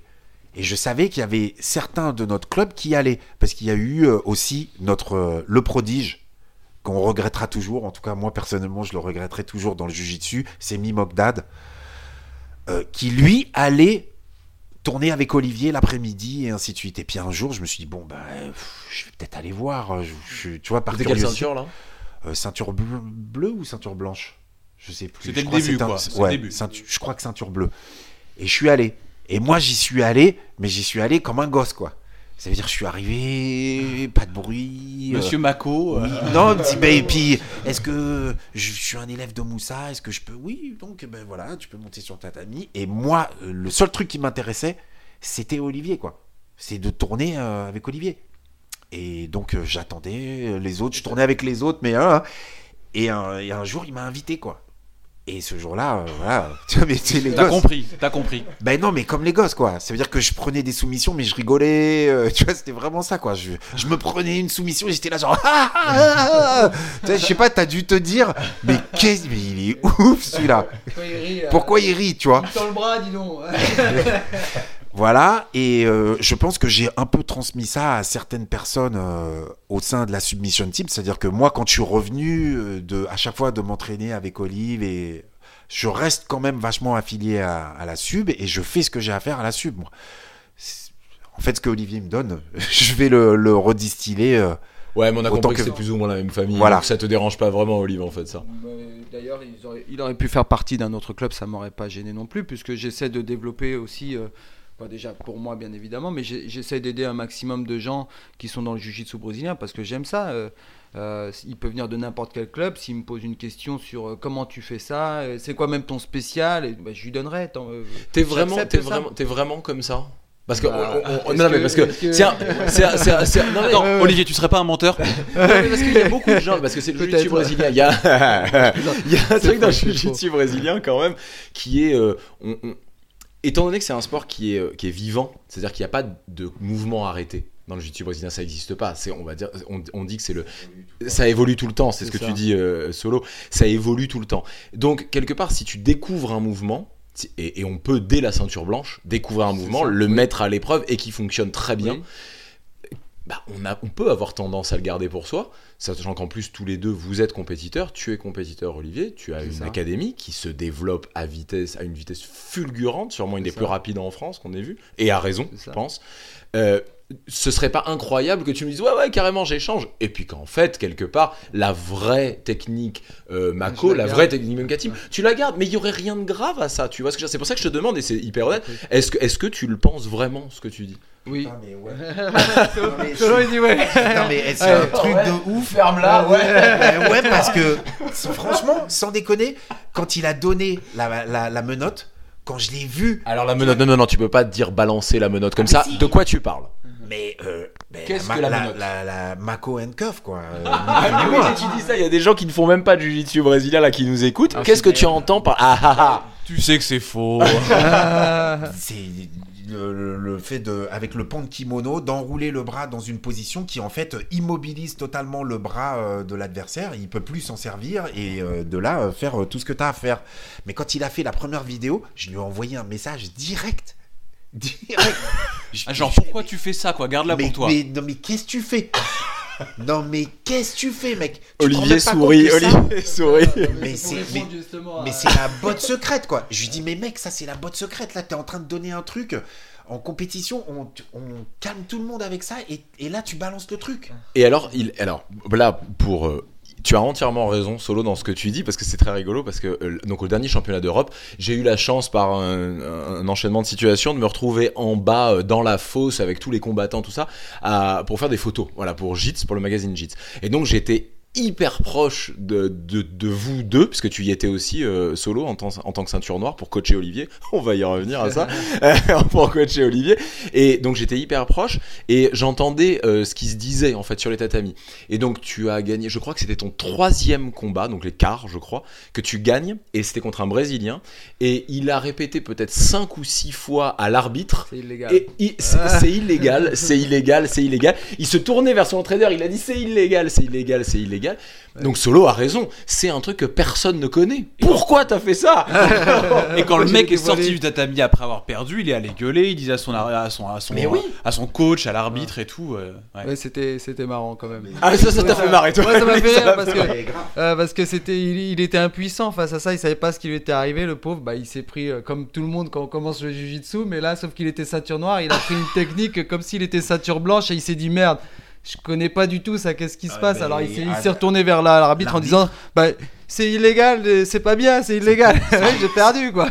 Bah non, t'as perdu, t'as pas compris ce qui s'était passé. Et c'était très drôle parce que l'arbitre ne lui le répondait même pas. Il y avait un moment un peu de solitude. Et l'arbitre lui répond. Ah, parce que pour moi, il- lui tournait le euh, dos. Oliver, Le, le compétiteur, pour, demander des choses à l'arbitre, il aurait pu avoir des problèmes. Hein. Ouais, mais Ça- c'était fini. hein, C'était fini. Le combat est terminé. D'accord, une fois- terminé. Pendant, C'était terminé, ouais, ouais. avant pendant, le combat. le il aurait pu être sanctionné pour ça. Ouais. Bah, il s'est adressé à l'arbitre, mais sans parler. Donc, tant qu'il fait des gestes et qu'il ouais. montre, et euh, l'arbitre, Il- c'est un truc de il tolère ou il tolère pas. Et c'était ce qui était drôle là pour l'anecdote, c'est qu'il C'était très drôle, il, est resté longtemps avec euh, donc la menotte, la technique de la menotte, le, la- le, le pan de kimono accroché à son, à son bras. Déjà, il essayait de comprendre déjà Qui comment. enferme son bras en fait. Voilà, Ah, qui il n'avait pas compris comment ça s'était passé. Et après, quand, quand il a enlevé la menotte et qu'il voulait expliquer à, à l'arbitre. euh, Il n'arrivait pas à la refaire, je sais, j'ai vu. et, je, voulais. Et je L'arbitre voulais le l'aider. Et je voulais l'aider. Je lui ai dit Bon, est-ce que tu veux que je t'aide Tu veux qu'on le refasse et tout? Non, Oh, l'humiliation, c'était- quoi. Non, mais bon, c'était, c'est vrai que c'était sympathique. Ah, il s'en est pas remis. Ah, il s'en est pas remis lui. J'ai encore quelques ils s'en photos. sont pas remis tous. Bon. L'autre en finale aussi pareil, euh, il s'en est pas remis et pourtant Ah, tu sentais que c'était un client quoi. Et il y avait un vrai truc pour, pour cette technique-là. Et une fois de plus, là, je vais dans ton sens euh, solo. Et donc, je redemande à Olivier pourquoi t'as montré Ouais, ça? ouais, ouais. Il y Non, avait bah. un truc où, en finale, euh, tu t'arrêtais pas de lui dire la menotte, la menotte. Je, je, euh, je veux pas dire de bêtises, mais je crois que c'est. Tu l'avais dans, sa- dans ta garde. Tu l'avais dans ta garde et tu essayais, tu y étais peut-être pas complètement encore à vouloir la, la placer. Et Solo qui te hurlait la menotte, la menotte, la menotte. Et quand tu l'as placée, Euh, elle tu as dit fou. ça y est, elle est placée, ça, tu as là, gagné. t'as gagné, il savait. j'avais trouvé ça Ah, incroyable. il savait, il savait. Mais Faut le que tu ressentir. tu sors pas. si tu es pas préparé, tu sors pas. Il Si a c'est fait pour la première fois, c'est dur. Il aurait pu je veux dire plus ou moins sortir, c'est qu'il a, il l'a poussé et il le tenait à bout de pied. Mais ce que Olivier fait et qu'il fait tout le temps, c'est qu'il change de main. Et quand il a, quand j'ai vu que le mec commençait, tu vois, à le, à le de tenir, tu vois, J'avais ouais, fini. il, il le tenait d'une main. Et dès que j'ai vu qu'il a changé de main, j'ai fait mec, t'es mort. Tu, Ah ouais, c'est mort. Voilà, mort, surtout pour un, en 5 minutes, il restait plus beaucoup de temps. Je, je, je voyais pas comment il allait sortir. Je savais moi-même. Après, c'était, c'était un peu, c'est à la décision, donc j'avais un peu peur quand même que l'arbitre comprenne pas ce qui se passe et qu'il, et qu'il pense que, euh, que, que je fermais le jeu. Mais bon, finalement, euh, comme je montrais que je bougeais quand même, que j'essayais d'ouvrir sa garde et que l'autre il était impuissant, donc dès qu'il ouvrait les jambes, il s'est dit mince, je suis contrôlé, il n'arrivait pas à enlever son bras, il s'est dit je reprends dans la, dans la garde, et donc il refermait à chaque fois. Bon, on savait à peu près que c'était, gagné, le job était fait quand même, c'était sympa. Mais je voudrais revenir un petit peu là justement sur, cette idée de pourquoi je l'ai fait voir, cette, technique. J'aurais pu garder pour moi et dire bon bah voilà, je vais faire plus ou moins mes prochaines compètes là-dessus ou montrer qu'à mes élèves euh, ce genre de technique. Mais encore une fois, ça part déjà de, mes convictions sur le, sur le jiu-jitsu brésilien et sur le, sport en règle générale. Et moi j'aime bien échanger. Je fais ça pour échanger. Et, aussi, euh, au bout de 20 ans, bah, il faut bien évidemment trouver aussi de la motivation. Et, ce que j'aime dans le jiu-jitsu, c'est toujours évoluer et progresser. Et pour évoluer et progresser, bah, il faut savoir aussi se mettre en danger. Donc, euh, je, vais, chercher toutes les, dans, le jiu-jitsu tout ce qui existe. Et puis je me dis, bon, bah voilà, là, je, euh, vais me mettre en danger, je vais essayer de comprendre ce qui se passe. Ok, 1, 2, 3, voilà, je fais des progressions comme ça. Et je me dis, c'est exactement pareil, quand je dévoile ma technique, bah, je veux dire comment lui il va réagir avec ça, comment lui il va la transformer? Lui il va la faire, ah tiens, j'avais pas pensé, ah ouais, il l'a fait comme ça, tiens, ça me redonne encore une autre façon de le faire. Et Et t'as déjà ça, vu, la, la- tu, tu vois la menotte qui évolue parmi tes élèves Ah, parce bah, que t'en as- complètement. qui sont loin d'être mauvais et tu te dis t'es obligé d'adapter ta menotte pour la rendre encore plus efficace? C'est ça, parce que lui après, comme il sait que je vais lui faire une menotte, bah, le, le challenge c'est de réussir à lui faire sans que, bah, en passant par des combinaisons, des choses. Donc Et ça, t'es surpris? Bah, moi je suis hyper surpris de la façon dont, ça évolue déjà en club. Et puis euh, euh, après même il y en a qui matin le font en compétition hein. Donc euh, c'est- génial. Si eux ils y arrivent et puis surtout j'ai envie de répondre à toutes les situations. C'est à dire qu'ils vont faire une menotte mais si un jour il y a un gars qui lui fait une, défense que je connais pas ben, et qui se fait battre ben, ah, il- d'une certaine manière j'aurais pas été jusqu'au bout du, du concept. Donc à moi de bah, par, le, par le biais de l'échange d'une certaine manière bah, je, je m'améliore je me remets en danger et, et- et en fin de compte, on sait très bien qu'un jour ou l'autre, tout se sait, même sur Internet, tout, tout, tout est dévoilé. Après, pourquoi? Moi, ma, ma technique est pas, elle, elle est forte, mais elle- c'est pas ça qui va forcément faire gagner quelqu'un jusqu'au championnat du monde. Ouais. Euh, Qu'est-ce qui Ça, fait t'a quand que- même, ça, a quand même fait de toi un Bah, champion d'Europe quand même. Oui, bien évidemment, c'est sûr. Mais euh, Enfin, je veux ça, dire, plus les années d'expérience avant aussi. Non, bien C'est- sûr, c'est- évidemment. c'est non, ton a style. gagné sur cette Ouais. technique-là, c'est pour ça que je crois réellement que si tu travailles quelque chose qui est cohérent et que tu le répètes et que tu as bouclé le truc et que tu le fais de. euh, tu as un jeu complet, si je puis dire. euh, tu gagneras, tu pourras aller jusqu'au championnat du monde. Bah, si on parle d'un champion, bah, j'ai rencontré Cobrinha il y, a, a- pas longtemps et j'ai été le voir parce que je voulais comprendre pourquoi lui gagnait. Et effectivement, il a son style euh, que tout le monde connaît, qui est de la sit-up guard. Bon, c'est un truc assez technique, hein, c'est une garde particulière dans le jiu-jitsu, mais il le fait, et, mais il le fait tellement bien avec euh, sa forme de corps et son concept, et, et il a un jeu complet. Il verrouille tellement le truc qu'avec ça, il gagne. Voilà, il, est champion du monde avec ça. Après, si on prend euh, euh, son, on va dire, euh, son concurrent direct dans sa catégorie, euh, ben, Rafael Mendes, euh, bah, lui, par exemple, c'est le berimbolo. Des- encore une fois, c'est une technique euh, euh, propre au jiu-jitsu, mais lui, il le fait tellement bien que voilà, il a tout le jeu complet. Après, je pourrais citer les Miao, pareil, un jeu complet, la X-Guard, etc. Donc, chacun a son style, mais une fois que tout est verrouillé, bah, ça devient vraiment une arme absolue. Après, c'est la façon dont tu as de répondre à toutes les équations. Et encore une fois, la compétition, bah, c'est ça qui est dur, c'est de répondre à tout ça en même temps. Voilà, et d'imposer son jeu. Et c'est pour ça que j'offre à tout le monde la possibilité de, de voir un petit peu ce que je fais. Et puis, une dernière chose, je, je pense que maintenant, avec Internet, euh, c'est important de, de... Pour moi, c'est un peu une marque déposée. Si, si, si je le montre, Ah, on va voilà. pas se cacher. C'est que bah, je le fais voir et puis je me dis bah c'est ma marque de fabrique aussi. J'aime ça. Euh, là en parlant de la menotte, euh, oui bah tu inventes quelque chose, tu es fier, tu es content. Et puis tu dis que maintenant à l'heure actuelle tout le monde tout le monde euh, prend les techniques de tout le monde et puis un jour bah ça se trouve quelqu'un va le faire et puis il va dire bah attends c'est moi le c'est moi qui ai, qui, ai- qui, ai- qui, qui mis ça en place. Alors bon ça ça, m'embêterait qu'on d'avoir un bah, trouver un petit truc sympa et que ce soit quelqu'un qui se l'attribue et qui, qui joue avec. Là, au moins, Moi, tu pourras préfère. dire que c'est toi. Je peux dire au moins, voilà, c'est, je peux dire au moins que c'est moi qui ai, qui, ai, qui ai- qui ai trouvé ça parce que ça part quand même de quelque chose qui, qui existe et c'est un- une espèce de, de mélange de pas mal de choses. Mais ouais, voilà, je suis content que c'est, c'est une petite griffe comme, comme plein d'autres choses, comme quelqu'un qui, qui fait une de la riva ou, euh, euh, mais sans prétention, hein, mais euh, Kimura ou autre.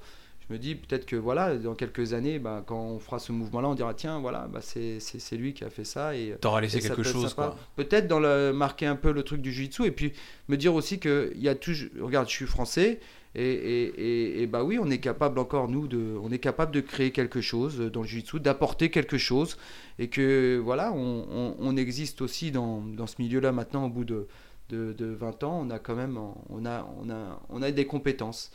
Et, c'est pour donner aussi envie à tous les autres qui font du jiu-jitsu en France, en France et de croire en eux, professeurs ou athlètes. Et ben voilà, tu Voilà. vois, c'est une super réponse. Pourquoi toi ça t'a énervé alors qu'il l'a Qu'est-ce que t'as à répondre bah, à ça maintenant L'énerve l'énerve non, mais pas. non. Jérémy, ne l'énerve pas. bah, parce que je veux gagner, parce que je veux gagner. Et puis dans le côté je veux gagner, euh, si je peux avoir une botte secrète que les autres ils connaissent pas, je- il, il- il- il nous apprend une botte secrète et tout de suite il l'offre au public. Je me dis putain merde, on n'aura même pas Alors le temps non de mais je comprends ce que tout. tu veux dire, mais aujourd'hui et ça et la, la MK Team aujourd'hui c'est un c'est un c'est un lieu de pèlerinage, c'est devenu et d'ailleurs donc ça t'est arrivé, euh, ça, ça vous est arrivé on va dire parce que vous- je pense que vous avez un truc, on, on vous voit quand même souvent ensemble, vous avez un vrai truc à fonctionner ensemble, une vraie équipe, donc ça, on va dire ça vous est arrivé il y a un an, un an vraiment de, de lancer ça, d'avoir ce truc à toi Olivier et donc à, à vous deux en équipe, Euh, mais la, la MK Team aujourd'hui c'est devenu un passage en France, à Paris, quand les gens viennent, à- tout le monde, nous, on a fait quand même pas mal le, le Tour de France, on a rencontré beaucoup de monde, et à chaque fois que quelqu'un vient, oui, je vais sûrement passer à la MK Team, je vais sûrement, à chaque fois, même des équipes extérieures, des choses comme ça. Euh, solo, tu peux pas, euh, tu vois ce que je veux dire, c'est Bah, compliqué moi- de garder pour toi les techniques. Alors, euh, bon, je dis ça, c'est un peu la phase d'enfant gâté, Mhm. mais dans le fond, euh, je suis tout à fait avec ce qu'il dit, et puis voilà, ce qui est, est, et puis euh, je profite. Mais moi, je Moi, je suis comme toi, hein, donc c'est pour ça que je pousse l'inverse, moi, je suis comme moi, direct, Moi, je- je, je- garde pour moi, y a pas... le truc euh, de la de la MK Team, moi je me sens encore un petit padawan. euh, euh, pareil quand vous disiez oui euh, leader de, moi je me considère pas comme un leader à la MK Team. Par exemple, lui me nomme comme un des instructeurs, moi je me considère pas comme un leader ou un truc comme ça à la MK Team. Je suis présent parce que je suis présent, euh, c'est tout près de chez moi. Comparé à mon autre club de Sympa, Joinville, Olivier, ça te fait plaisir, c'est pour ça qu'il Ouais, vient. il- Voilà, c'est à côté, il fait pas mauvais, il y fait pas mauvais. Ouais, c'est- il chaud. Ben, c'est. Soyons honnêtes, euh, il y a des deux. mais. euh, et c'est ce truc euh, voilà de partage et moi je veux apprendre euh, apprendre et encore apprendre et encore apprendre moi je vais pas combattre pendant longtemps encore là je vais avoir 52 ans je vais faire euh, pour mon deuxième masters voilà je sais pas de quoi demain Ouais, sera fait par tu, rapport à tout dis, ça tu tu vois, dis, ça- c'est- tu dis, c'est parce qu'il fait bon, il fait chaud. Et alors là, donc c'est Adrien qui m'avait parlé de ça. C'est toi qui coach Olivier pendant les championnats d'Europe. ouais Et pourquoi tu me tends le micro Ah bah, tu- on, a, on, on a, on a rarement vu quelqu'un gueuler comme ça sur Olivier. Et ça, c'était pour moi, c'était un grand moment. Vous avez, vous avez une comp dans le combat, dans le jiu-jitsu brésilien, en dehors, pff, ça ne regarde absolument pas. Mais vous avez un, vous avez un, vous êtes une équipe quand même. Ben, tu moi, je, hurlais. je le considère comme euh, un de mes sensei. Pour moi, j'ai deux sensei vraiment. euh, Moussa qui m'a amené jusqu'à un certain point, et là Olivier qui est en train d'ouvrir les vannes de tout ce que je peux apprendre dans le jujitsu. C'est ces deux personnes-là qui moi m'ont formé en tant que jujitsuka. Pour moi, il y a même pas à chercher. C'est même pas. Après, euh, moi, je suis entier. Je fais pas les trucs à moitié, et malheureusement pour Olivier. euh, il faut lui mettre des coups de pied au cul des fois. Malgré que ce soit sensei, tu sais ça. Tu sais aussi Mais ouais, mais c'est sens. parce c'est que du, si on c'est du respect, pour- c'est du respect de dire Si à quelqu'un, pas- je vais te pousser- je vais te filer un coup de pied au cul pour si réussir. on l'avait, Ah, je si suis je l'avais d'accord. pas Il est champion d'Europe aujourd'hui, Euh, honnêtement, entre en, en partie peut-être grâce à moi ça. je pense pas que ce soit en partie grâce à ça, mais c'est par contre de lui pousser à vas-y dépasse-toi, vas-y va le chercher. Il s'était déjà dépassé avant et ainsi de suite, mais il est toujours là, il le fait un peu en demi-teinte. Il y va, mais il se. Tandis que là, j'étais derrière lui. Dès que je sens qu'il redescend ou qu'il, euh, je suis là, je fais, hé mec, tu lâches pas là. Et tu envoies la purée, mec. euh, C'est pas maintenant que tu. Oh, ouais. On, a toujours besoin de, de quelqu'un pour, euh, pour nous, pas nous diriger, mais dans, dans la compétition, c'est ça. On aime bien quand même que quelqu'un. Euh, euh, ouais, voilà, nous, euh, ça permet de se décharger un petit peu et, et derrière, il y a quelqu'un qui, qui dit bah, si c'est pas bien, voilà, bah, tu, tu le fais. Euh, je pense à un exemple, juste avant les, les, les championnats d'Europe. hein, euh, moi, je, sortais d'un petit peu de, de maladie, là, j'étais vraiment pas bien, j'étais pas super motivé. Je dis bon, je le fais, je le fais pas. C'était, j'étais un peu dans le calvaire là. Et, euh, et solo, il- comme tout le non, non, c'était plus, c'était plus que ça. J'avais fait des, des rhinites allergiques, euh, Ah ouais, avec donc allergies sérieux, allergiques, ouais, voilà. Et puis, euh, et puis vraiment, j'étais vraiment pas bien. J'avais pas la condition physique. Et puis, bah, c'est vrai que s'il m'avait peut-être pas botté le cul comme ça, ou je, je, je me sentais obligé de.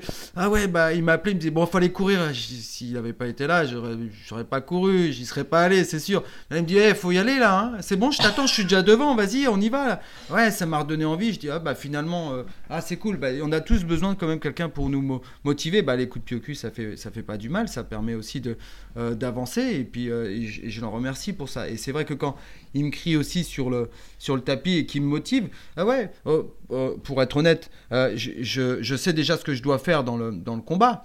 Ça, il n'y a pas de souci. Mais qui, qui soit derrière là, derrière moi, me stimuler, à me dire vas-y, vas-y, il faut que tu y ailles, faut que tu ailles. Ouais, effectivement, il, il me connaît parce que je peux. C'est ce que j'allais- dire. contenter- je peux me contenter du peu. Donc, quand, quand lui, il me dit bah vas-y.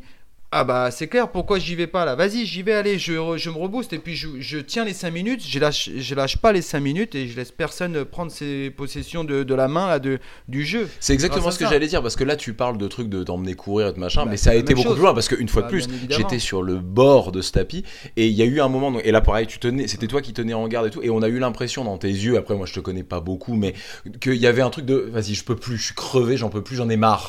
Et vraiment Ouais. c'est ça. Et j'ai entendu solo, te hurler dessus Ouais. machin, Ouais, tu lâches pas, pas. maintenant. C'est ça. Et, et- et tu l'as regardé, t'as eu des yeux et tu je- t'es dit ok voilà. Tu vas me gueuler si je sors.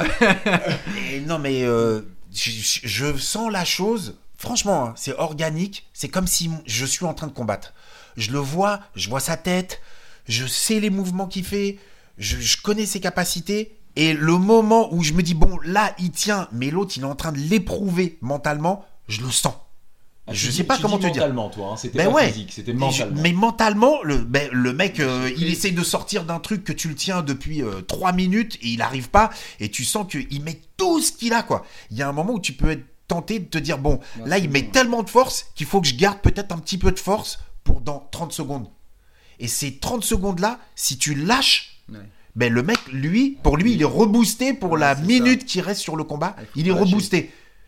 Et il y a pas, tu, il se rebooste pas derrière toi. rien, tu le lâches pas. Si Ouais. tu le lâches pas là, c'est lui qui Ouais. va céder. Et s'il cède, t'as gagné. Mais si tu cèdes avant lui, peut-être qu'il va te renverser. Et le renversement, c'est deux points c'est de vraiment un jeu euh, psychologique aussi. hein, C'est Ah la, ouais. nerf- Et c'est la donc- guerre des nerfs. hein.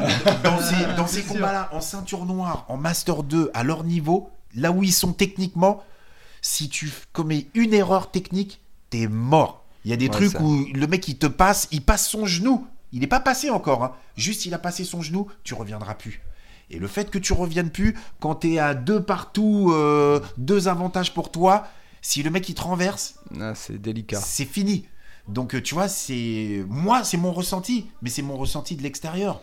Moi, je suis à côté de lui, j'ai envie qu'il gagne. Ah, ça s'est vu, hein. y a pas de problème. Mais, mais, mais bien évidemment, Et après, je, suis- dis- je suis boosté par, par tout le monde. Hein, qui est les, Voilà. T'entends, t'as une sûr. certaine Mais d'ailleurs, lucidité. pour- et Il c'était y a- très il y a rigolo parce qu'il y avait toute qui était à côté de toi. Cobrinha aussi, qui, qui était là, qui ouais, était à ouais, côté de ouais, toi qui est venu, euh, qui est venu me coacher durant. comme ça Ouais, mais, bien mais à un moment en fait il s'est juste mis quand tu lui criais dessus en fait il était juste Ah là il il attendait c'est sur quoi le côté il s'est dit c'est Il quoi s'est ce dit- c'est quoi ce barge? Bon, enfin, ce qu'il y a de clair, c'est que tu avais très clairement le, club- le, le- le cœur du public. hein. Oui. Tous les Français gueulaient pour toi quand même. Au championnat d'Europe, c'était vraiment C'était impressionnant. vra- Tous les clubs. Et franchement, je, je remercie tout le monde pour ça et c'était très agréable et ça m'a ça m'a aidé. Hein, ça, ça transcende hein, ce genre de. Euh, J'en ai encore. Ah lui, il a, il a un objectif. Pour moi, il a des projets, mon solo. Il a des projets. Il le sait. Moi, pour moi, il a Ah, pas me tout tape. donné. On a, Ah, vous non. avez- on- On peut Il y a encore beaucoup faire de mieux. gens qui discutent d'ailleurs sur internet quand on parle de Mako, c'est ouais Mako, il est fort à l'entraînement, mais c'est pas un compétiteur de dingue. Et... J'ai jamais. Ah, bah, moi j'ai eu pas. des discussions sur internet où des fois c'est, je dis ben ceux qui disent ça, qui me montrent leur palmarès.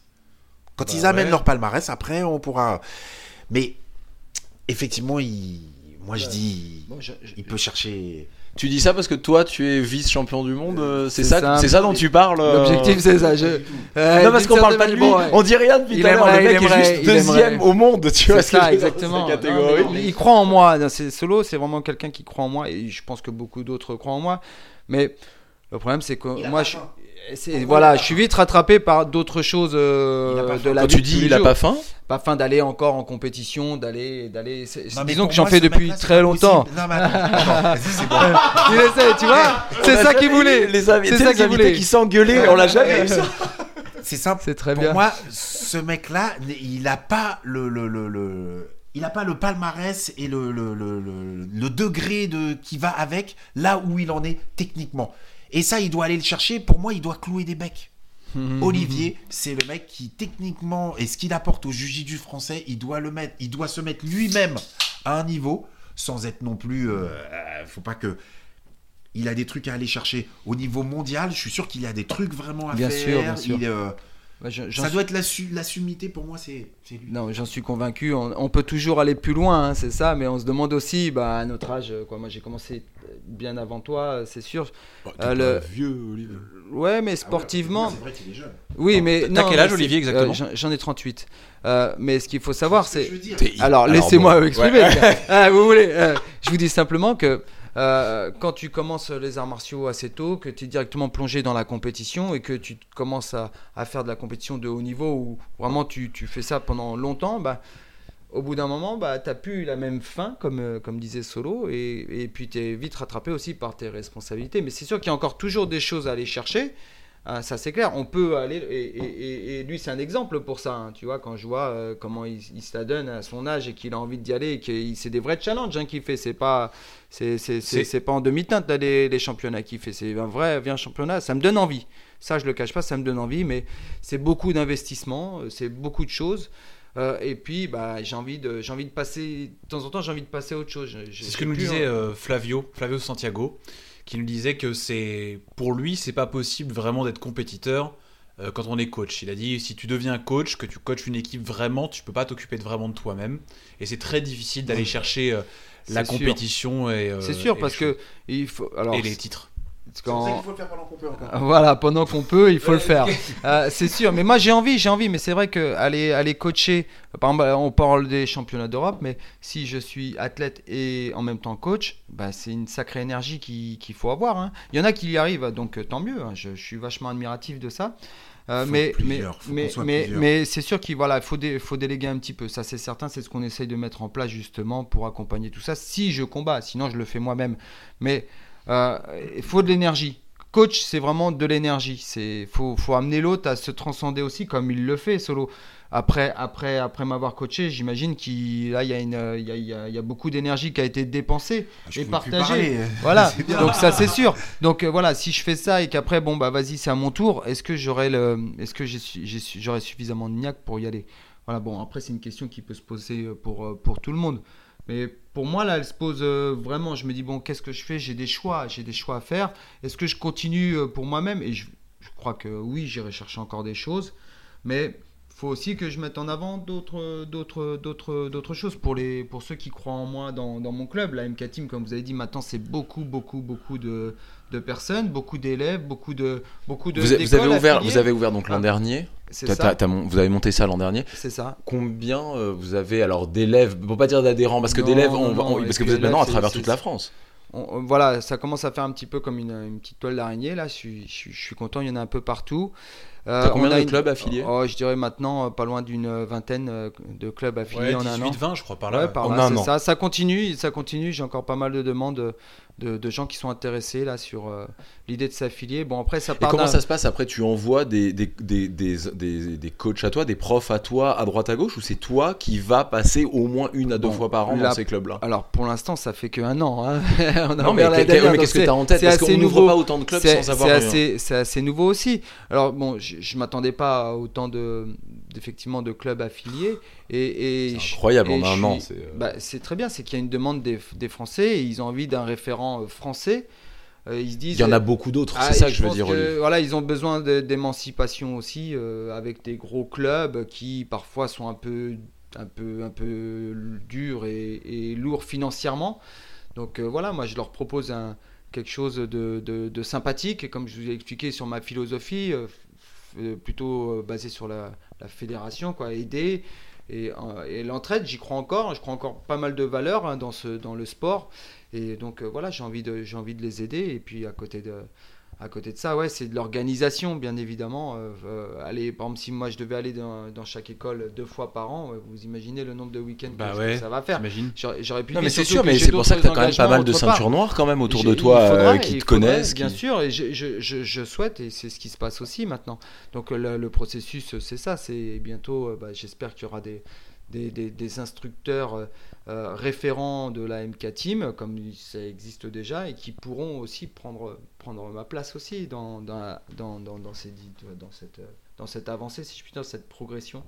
Tu ça Voilà, j'espère. ça, ça m'amène une question parce que donc bah t'as quand même t'as ouvert euh, effectivement comme tu dis beaucoup de d'antennes de ton académie Oui. euh, à travers la France.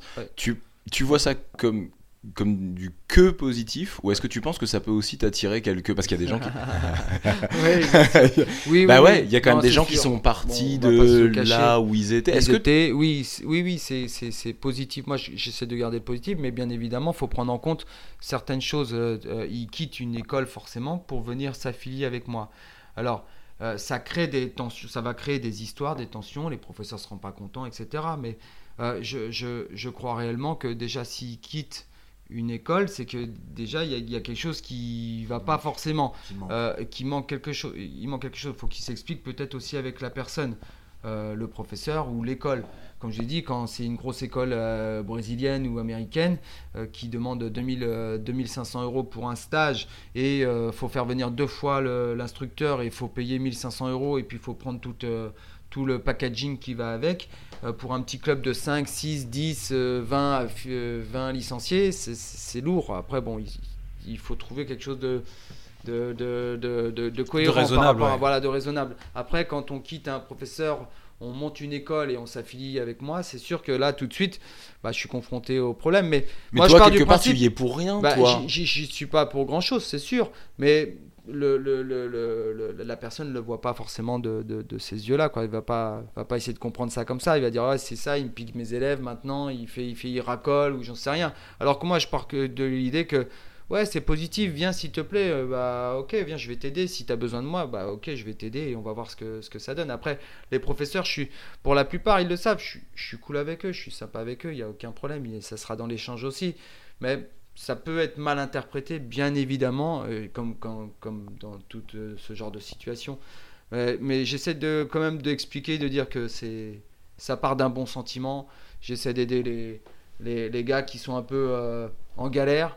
Et, et oui, il y a des écoles, bah, les gars ils sont une dizaine, une vingtaine, et c'est pas 100, 100 personnes. Et en plus, c'est plutôt du partenariat parce qu'ils ne s'appellent pas forcément MK Team. Je leur- Ils sont juste affiliés, c'est ça, ils exactement. sont affiliés, ils ont leur nom, ils ont leur identité. Et moi, je leur dis, bah écoute, ok, on est MK Team, bah, tu veux être MK Team, donc tu réponds à, la- à notre charte, à notre éthique, et ce qu'on représente. C'est génial, tu vas, on va être corporate, on va te donner de la force, tu vas nous donner de la force.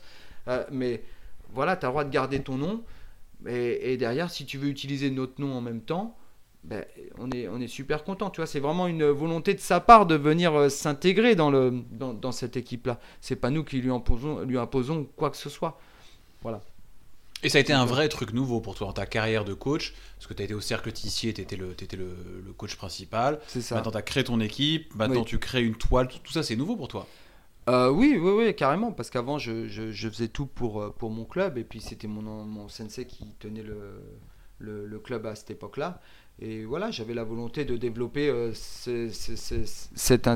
l'intérêt de mon professeur et de son club aussi, et j'étais corporate, il n'y avait pas de souci là-dessus, comme ça doit être fait, mais au bout d'un moment, bah, au bout de 20 ans, euh, ah ouais, j'avais envie de passer à autre chose, j'avais envie de, voilà, de, voir un petit peu bah, que- qu'est-ce que je pourrais créer euh, personnellement. Parce que c'était trop mélangé. On ne savait pas si les gens venaient ouais, pour l'établissement ou pour moi. Alors euh, maintenant, comme ça, il n'y a pas Maintenant, de. moi c'est très clair, Ouais, c'est pour toi. ouais, c'est pour maintenant- tes beaux yeux, bah, pour mes beaux yeux, oui, Non, oui pour mais pour l'ambiance, pour tout. cha- chacun, chaque personne qui vient à la MK Team, il amène quelque chose.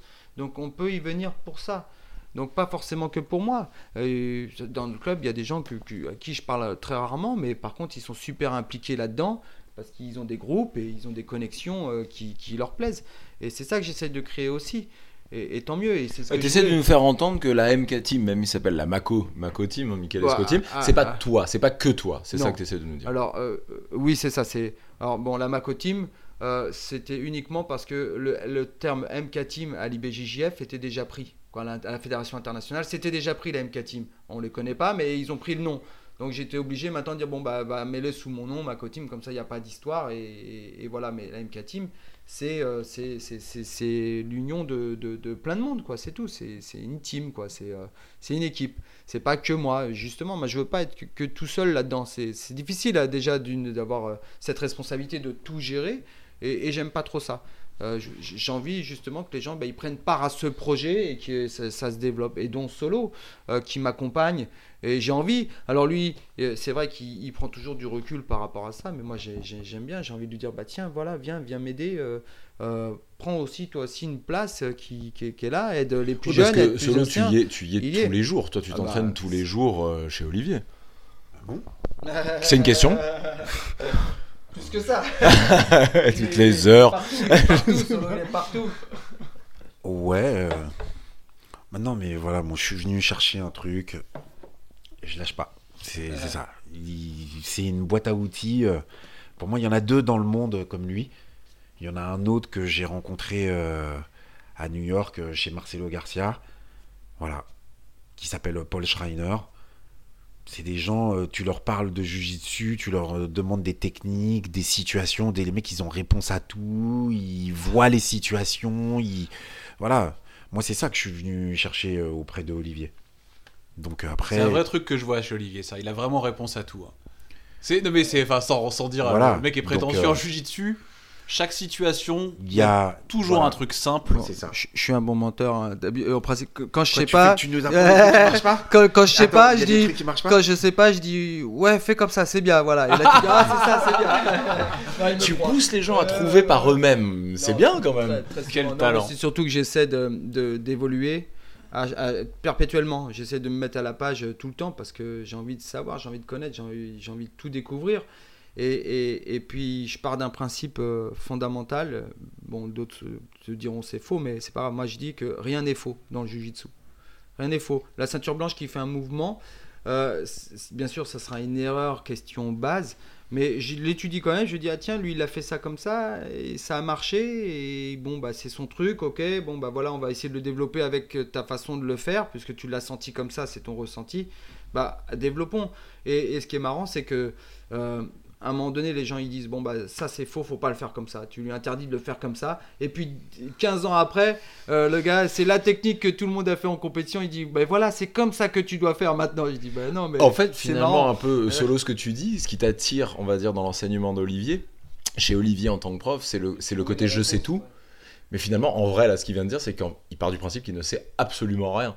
Et qu'il essaie de développer autour de cette ignorance, en fait, à chaque Moi, fois. surtout, euh, ce qui, me- Bah ouais. C'est ce qui m'anime, c'est ce qui m'anime. ce qui me fait, qui me motive encore plus à, à rester près de lui et à bénéficier de son enseignement, c'est que c'est en constante évolution, quoi. C'est surtout ça.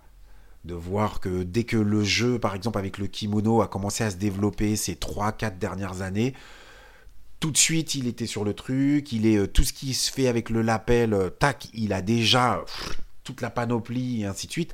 Il y a beaucoup d'endroits où tu vas, euh, le jeu avec le kimono, ils connaissent pas quoi. Ouais, ou ils en disent du mal, même que c'est du euh, jiu-jitsu nouveau, qui a, voilà, qui, Pas l'intérêt. qui- qui a pas d'intérêt, il n'y a pas besoin de le savoir.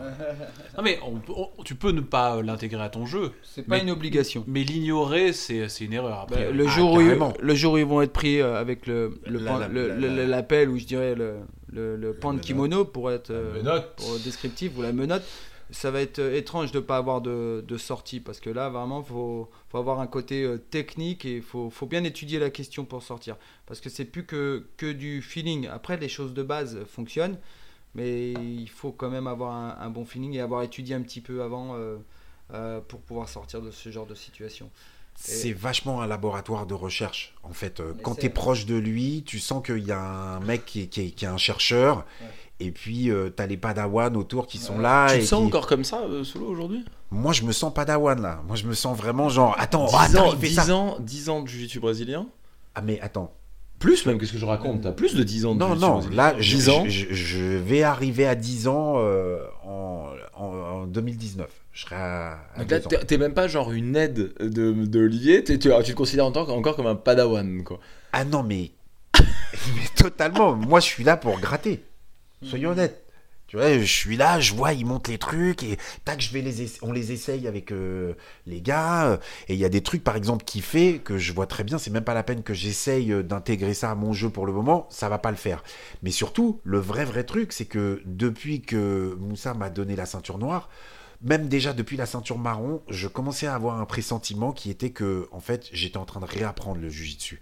Et là, quand j'ai eu la ceinture noire, j'ai compris qu'en fait, c'est maintenant que je commençais à apprendre vraiment le jujitsu. Et là, cette année, j'ai bossé comme un. Tu vois, euh, Tu fais, tu fais plus que ça? Euh, Parce qu'on a- on t'a même pas. Tu fais- quasiment. Je dirais quasiment. euh, entre les entraînements, je fais autre chose. Voilà. Mhm. Mais sinon, ma vie, elle est rythmée par les entraînements. T'as une. T'as une, t'as des velléités, t'as des envies de d'ouvrir une MK team quelque part, de, de devenir Alors moi, c'est pas d'ouvrir une à- MK team, c'est que tu vois, là, j'arrive à un moment où je vais devoir passer à autre chose.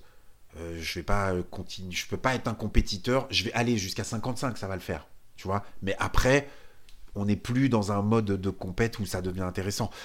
Euh, c'est la transmission là qui, euh, tu vois, c'est comme euh, dans le hip-hop ou dans le peura ou ainsi de suite. euh, si aujourd'hui j'arrivais et que je voulais être dans la course avec les jeunes, genre ouais, je suis encore là. Je- C'est une blague. Tu vois ce que je veux dire Ouais, tu commences pas le rap à 55 ans, on est d'accord. Voilà, tu vois. T'en as, Donc, vraiment, as vraiment fait. Alors, pour le, alors ça, on sort d'un peu du. T'en as vraiment fait. C'est parce que ça m'intéresse vraiment. T'en as vraiment fait ton deuil de ça? Parce que t'as été une, une vraie non, star mais attends, quand même. non, mais c'est pas de- d'en faire le deuil. Non, je, Bah, je rapperai jusque peut-être mon dernier souffle et ainsi de suite. Mais je ne suis pas dans la course. Soyons honnêtes. Mais non, je mais- ne suis pas dans la Ah course. non, mais je trouve ça génial Mais de non, pouvoir le dire. c'est comme le jujitsu, euh, t'arrêtes demain, tu reprends dans 10 ans, t'auras toujours fait un petit peu, mais tu pourras plus dire je suis au top. C'est un peu. Voilà. T'as arrêté? Non, non, pas du tout même. Non, mais Je je vois pas Raphaël Mendes un jour, même si là il a arrêté donc la compétition tout ça, ou euh, Guillermo. Mais c'est ça qui Et, fait. et dire, et dire, je suis plus dans la course Mais- dans, mais alors, dans 10 ans. Mais c'est ça Imagine- qu'il a fait. Imagine a fait. Qu'il- Mendes. Il fait plus de compétition. Ouais. Il dit qu'il est plus dans la course. Il Exactement. dit qu'il reste dans le la transmission, le jujitsu reste sa vie, mais il est plus dans la course. Mais imagine-toi que Raphaël Mendes, si demain il se mettait à faire un entraînement par jour, dans 10 ans, bah, il serait plus un. Enfin, tu vois, il serait là, je sais toujours faire du bon jujitsu, mais je suis plus dans la course. Tu as entièrement raison. C'est vrai, j'ai compris ce que. C'est vrai. Ça lui dégage du temps, surtout. grave. Parce qu'il- Parce qu'il en a des choses, à- ils en ont des choses à gérer Ils ont et des choses à faire. Et, et- c'est normal qu'à un moment donné, c'est normal qu'au bout d'une dizaine d'années à haut niveau, et ben t'as envie de passer, euh, t'as envie de passer à autre chose, d'autres projets, hein, c'est ça aussi. bah et ouais, surtout eux qui ont tout gagné, euh, voilà. Donc euh, qu'est-ce qui est maintenant Il faut des- d'autres buts et le but, bah, c'est de monter comme ils font leur académie, de transmettre, d'être, de, de, de, de continuer d'évoluer techniquement, de faire voir des superbes vidéos, euh, d'aller partout. euh, ça, ça leur, ça c'est un nouveau, c'est un d'avoir nouveau des vrais challenge. athlètes, des gens à Ouais, pousser. et euh, puis tu regarde, vois. on voit bien les, les athlètes qu'ils ont, euh, ils ont, ils, Ça ils rigole pas. ramassent tout, ça, ça rigole pas. Donc eux et d'autres, hein, bien évidemment, mais Ouais, ouais, donc c'est. c'est ça, c'est le truc Mais de au bout d'un moment, transmission. ouais, t'es obligé de passer, t'es obligé de passer forcément Passer sur le la relais, c'est le truc de Ah, transmission. Après, Et tu ça, peux te par faire plaisir, tu peux te faire plaisir euh, comme, euh, comme moi, aller faire des, euh, des championnats en master, hein, ça c'est toujours possible, hein, mais, mais c'est être euh, au niveau euh, dans la, dans la cour des grands, euh, ça, ça nécessite, euh, ça nécessite quand même chez les jeunes vraiment d'être compétitif et de s'entraîner, c'est- s'entraîner énormément et, euh, et beaucoup de concessions. Quoi. Donc, Ouais. euh, euh, là, au bout d'un moment, tu es obligé de dire bon, bah ok, c'est bon, bah, pff, ouais, je vais passer peut-être par autre chose. Et l'étape après qui, qui suit, c'est donner des cours aussi, bien La évidemment, transmission. la transmission. Mais j'ai envie de faire un, un rapprochement avec ça. Euh, c'est que bah, donner des cours, à un moment donné, ça t'aide aussi à être performant. Parce que tu recherches. Alors que quand tu es compétiteur, très souvent, tu as un truc qui fonctionne, tu le mets en place et tu le répètes et tu vas, tu vas, tu vas, tu vas, tu vas, tu te poses pas forcément de questions. Maintenant, quand tu es professeur, tu vas donner un cours et tu es en train de faire ton, ton mouvement et puis il y y a un élève qui dit Ah ouais, mais comment on fait quand lui me fait ça? Ah Alors au départ, tu dis non, tu fais juste comme ça. Tu fais, c'est tout. Bah ouais, mais après, il y a un deuxième qui dit Ouais, mais comment on fait si moi, je, si on me fait ça? Ah, là, tu commences à réfléchir. Je dis Ouais, bon, il y a beaucoup d'équations, il est ci, il est ci, il est ci. Bon, je vais essayer de lui répondre à lui.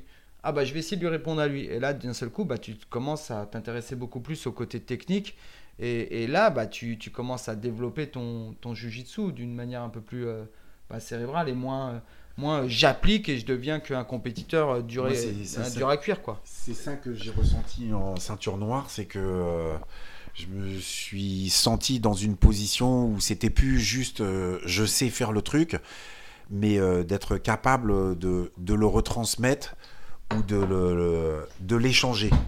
Même si c'est pas un truc vraiment euh, de transmission directe, mais en tout cas de l'échanger.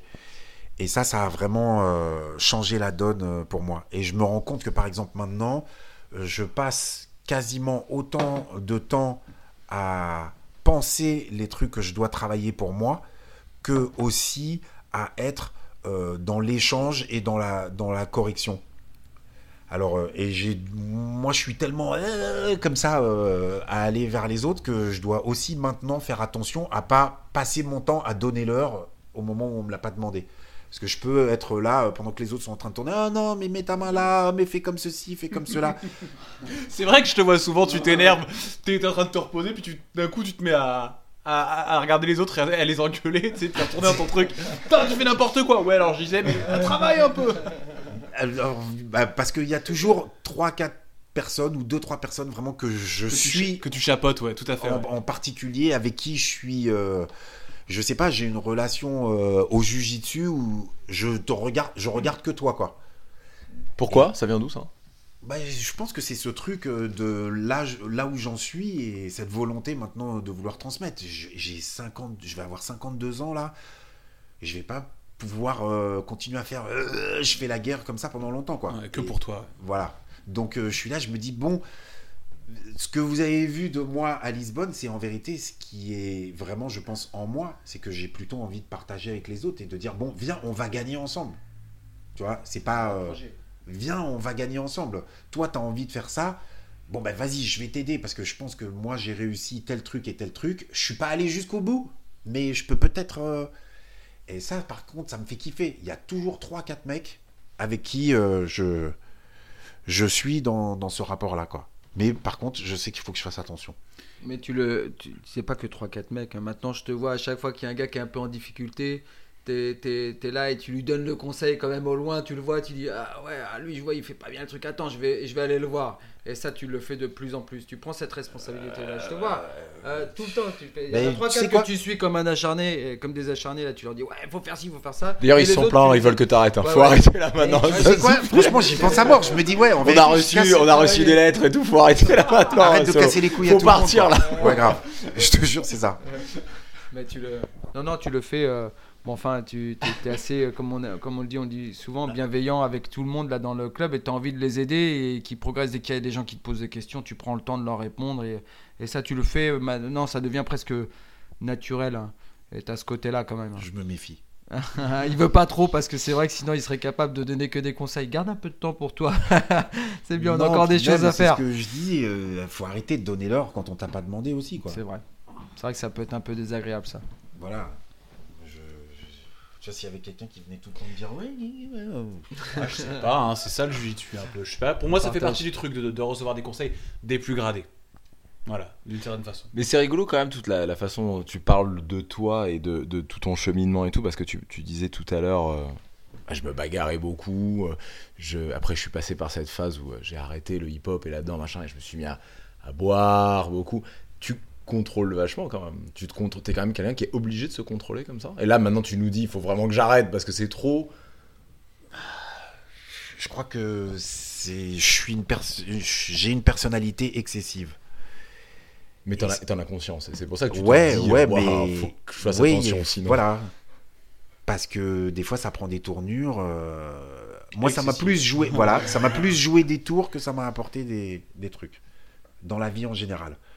Dans la confiance, euh, comment j'ai été par exemple euh, dans tous les trucs par rapport au peur à la danse et ainsi de suite. Moi, c'était genre ouais, voilà, t'es avec moi, ouais, vas-y, viens, on va faire. euh, c'est le milieu qui veut ça un peu quand même hein. Oui, mais non, parce que quand bien même ce sont, oui, Il y a un Il y a- truc comme ça, un peu genre le fameux on est ensemble, et- alors qu'on se Ouais. connaît à peine. L'équipe, L'équipe, l'entourage. on représente. La, la La- Voilà. La voilà la, la- la culture du truc, ouais.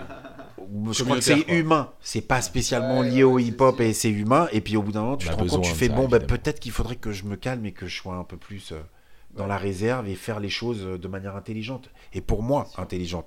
Pas juste. euh, Et ça part dans tous les sens. Et à la fin, tu es là, tu regardes, tu fais mais. Mais y a rien. Mais c'était n'importe quoi. En fait, c'était n'importe quoi.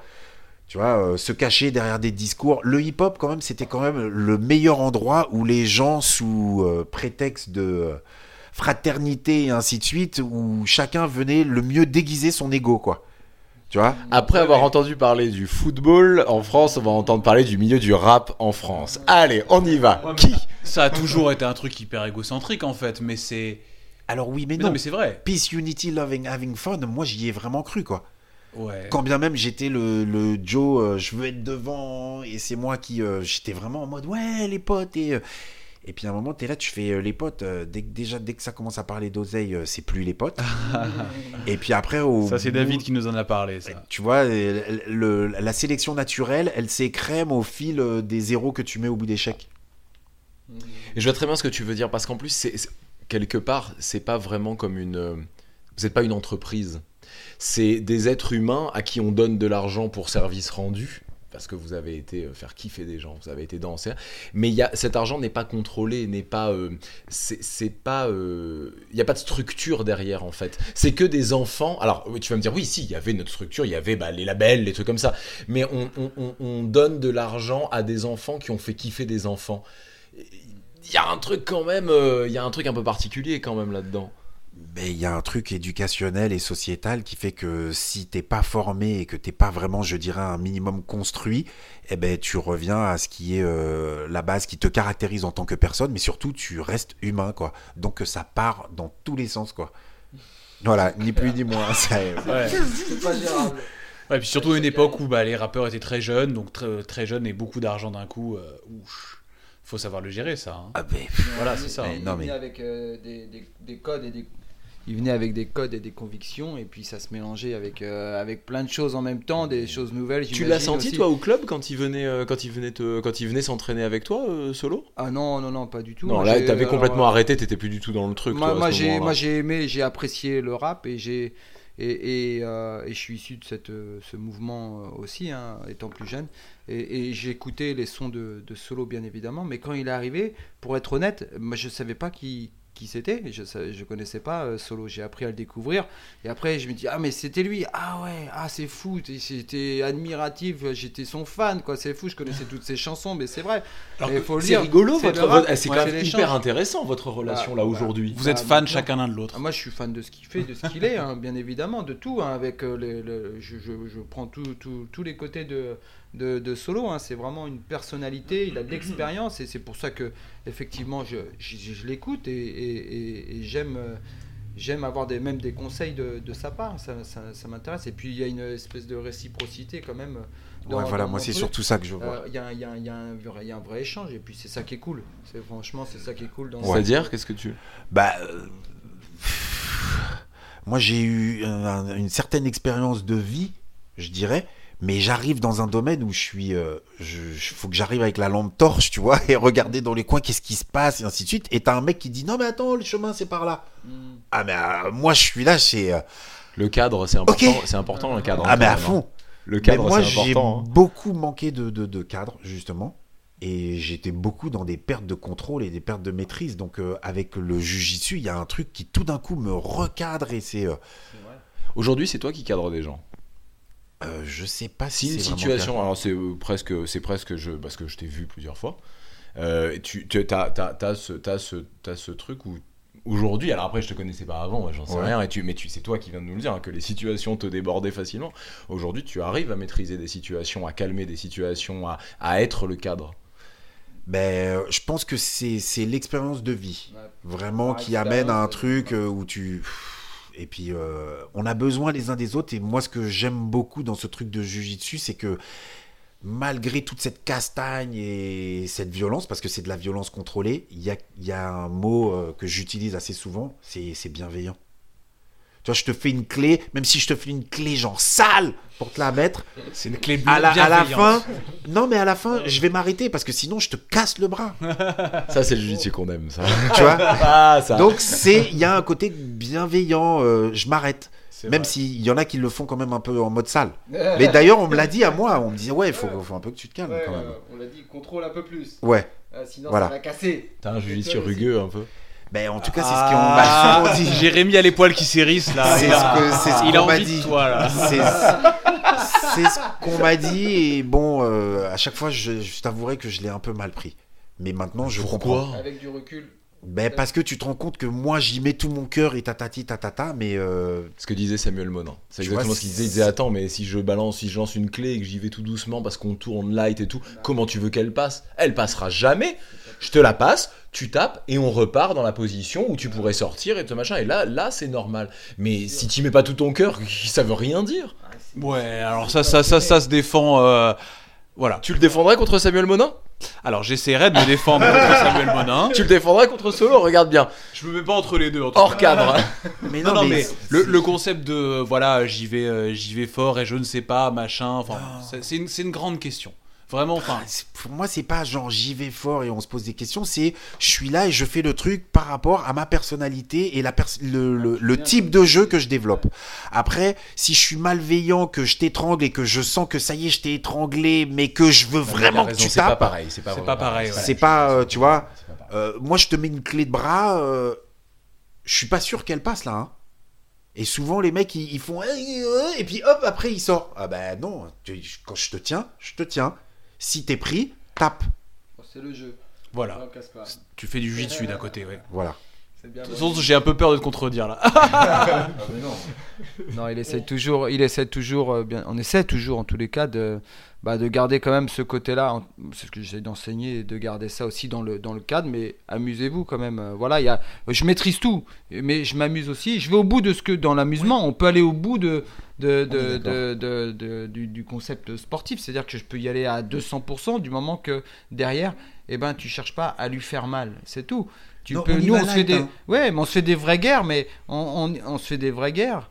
Euh, bien sûr, on sait que c'est un sport d'opposition, c'est quand même euh, un art martial aussi. Donc forcément, bah, les blessures, ça fait partie du truc. Mais si c'est une blessure qui est, qui est, qui est- qui est fait euh, par le par le, le partenaire volontairement, là ouais, non, ça on peut pas, on peut tu pas le sens, cautionner. tu vois le la sens. méchanceté. Tu dis non, c'est pas Ouais. cool là, t'es pas cool. Pas. Mais ça n'arrive tu pas. le. Après les blessures, parce que je suis, j'y suis allé à fond et je suis tombé.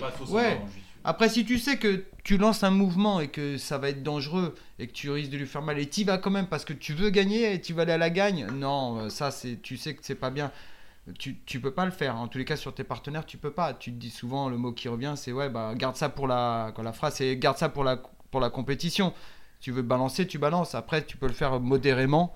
En, tu peux le faire modérément si c'est un mouvement qui est plus ou moins dangereux. On- On n'est pas bête, on sait très bien. On- le jiu-jitsu, c'est ça, c'est apprendre aussi à, maîtriser. Et puis laisser toujours, hein, euh, laisser, et c'est pour ça que ça a été, c'est ça qui a fait la force du jiu-jitsu, c'est laisser à la possibilité à l'adv- à l'adversaire bah, d'a- d'abandonner.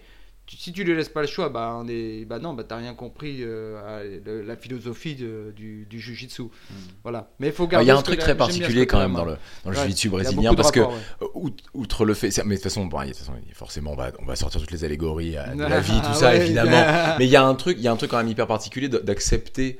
De, c'est, c'est de- la résilience absolue, c'est-à-dire d'accepter de rentrer sur un tapis et de se dire que un autre homme, un Ouais. autre être humain, peut Ouais. me soumettre. Ouais. C'est quand même.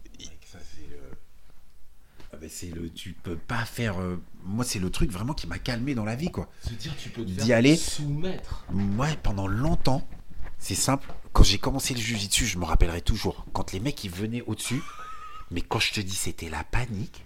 Je me suis vu avoir des réactions, tu sais, mais genre nerveuses, genre le mec il me, ouais, il me, rien. il me met la pression et genre euh, euh, euh, anxiété, euh, crise de tachycardie, et de alors qu'il s'était rien passé. Ouais. Juste Alors le mec il est doux. au-dessus. Ils étaient doux. Le mec juste il est au-dessus. Ils étaient bienveillants pourtant. Et ben, la première leçon que j'ai prise du jujitsu, c'était ça. C'était le côté genre bon, il est au-dessus, il met la pression, c'est pas pour autant que je dois paniquer. Et, euh, et c'est pas genre je te veux du mal et la proximité, l'intimité, le la pression, l'intimité et le zone de... ouais. Tu vois, alors ça, La zone personnelle, exactement, la zone personnelle. Dans Ah un ouais. espace vital, presque, j'ai envie de dire, et voilà, et c'est ça déjà. Rien que ce, déjà rien que cette barrière-là, c'est déjà énorme. Pour certains, c'est déjà un vrai défi. Voilà, On arrive au corps à ça. corps et voilà. Après la suite, bien évidemment, que de, de, de l'idée d'être d'être La battu, Accepter, accepter d'être soumis pas- Taper, c'est quand même dans le, dans le principe, ça veut dire Bah, arrête, tu as été plus fort que moi. Ouais. Ah mon pote, Bah, quand, tu, quand tu un- découvres un ça la individu première contre fois. un individu, de quoi tu es capable et réellement euh, face Parce à qu'un d'autre. un KO, tu tombes KO quelque part, ça, ça veut dire que tu as été aussi bonhomme que le gars en face, tu as été jusqu'au KO. C'est-à-dire que Surtout, tu as été sonné. Oui, mais oui, mais ça, tu oui, mais ça veut dire que tu faisais le poids ou que tu tenais le truc et ton cerveau il a touché. Oui, mais tu n'as pas abandonné. Mais tu n'as pas abandonné. C'est ton corps qui a laissé tomber et qui a dit eh, oh là t'as pris un couteau va. Ton corps t'a laissé tomber, mais ta volonté elle était là. T'es un guerrier. Le, le jiu-jitsu brésilien, tu es obligé de lui dire eh arrête Olivier s'il te plaît. Tu fais tu fais 20 kilos de moins que moi. Là tu es en train de me faire mal. Si tu continues, tu vas me casser le bras ou m'étrangler au point de m'endormir. D'ailleurs, il y a des gens qui disent moi, euh, en compétition, je me laisse endormir, je m'en fous, je pas. Exactement. Ouais. Bah, c'était un peu, c'était un peu la méthode des, des Gracie aussi. Hein. C'est tu vas jusqu'au bout, quoi. Tant pis, quoi qu'il arrive, tu te fais casser le bras ou tu te fais endormir, mais tu tapes pas. t'as- tu, ne montres bon, pas que tu vas abandonner. des C'est peut-être pas la meilleure. Une fois, une fois que c'est échec et mat, c'est échec et mat. hein. T'es pas obligé Ah de oui. casser l'échiquier pour dire euh, voilà, c'est bon, j'ai gagné, quoi. Ah. Ça c'est bien, en tout cas je trouve que ça, ça, ça tamise un peu euh, les effets euh, de l'ego. En tout cas moi c'est ce que ça a eu sur moi, ça m'a... Bah, c'est formateur pour certains, c'est sûr. Ah et pas pour d'autres, hein. on voit bien que... Il y en a c'est dur, hein. la pilule est... Et tu vois. Même même même très avancé, même à des ceintures élevées. Ah ouais ouais ouais Même carrément. des gens qui en font depuis longtemps. Ah ouais ouais ouais. Moi, C'est des tu- choses que vous découvrez tous les jours. Ah ouais ouais, ouais. Des, je veux pas perdre et il y a pas moyen, je tape pas et puis ramène-moi qui je veux, je mais dans, prends. mais dans, mais dans la même, et même je vais dire dans la vie de tous les jours, parce que vous voyez passer beaucoup de personnalités, vous voyez quand même passer beaucoup de personnalités. C'est quelque chose que vous voyez souvent, ce principe-là de, et je parle vraiment pas spécialement de j'ai pas voulu taper ça, je parle vraiment même en dehors des personnalités comme ça de, de, de, euh, de, euh, ça, ça, ça- je, je, je veux pas accepter d'avoir tort ou quelque chose comme ça, parce Mais que c'est tout ça que ça tu le implique. vois. Moi, là où je le vois le plus, franchement, c'est même pas sur les gradés ou une histoire de ça. C'est par exemple les ceintures blanches qui arrivent Bah oui. et ils qui. viennent comme ça, ils viennent brut de décoffrage avec leurs Frère. idées, euh, c'est ah, c'est dangereux. C'est là où c'est dangereux. Parce que par exemple, moi, euh, tu vois, j'ai pas l'air si épais comme ça et je tourne avec un gars, tu sens que c'est un lutteur ou un truc comme ça. Il fait 90 kilos et.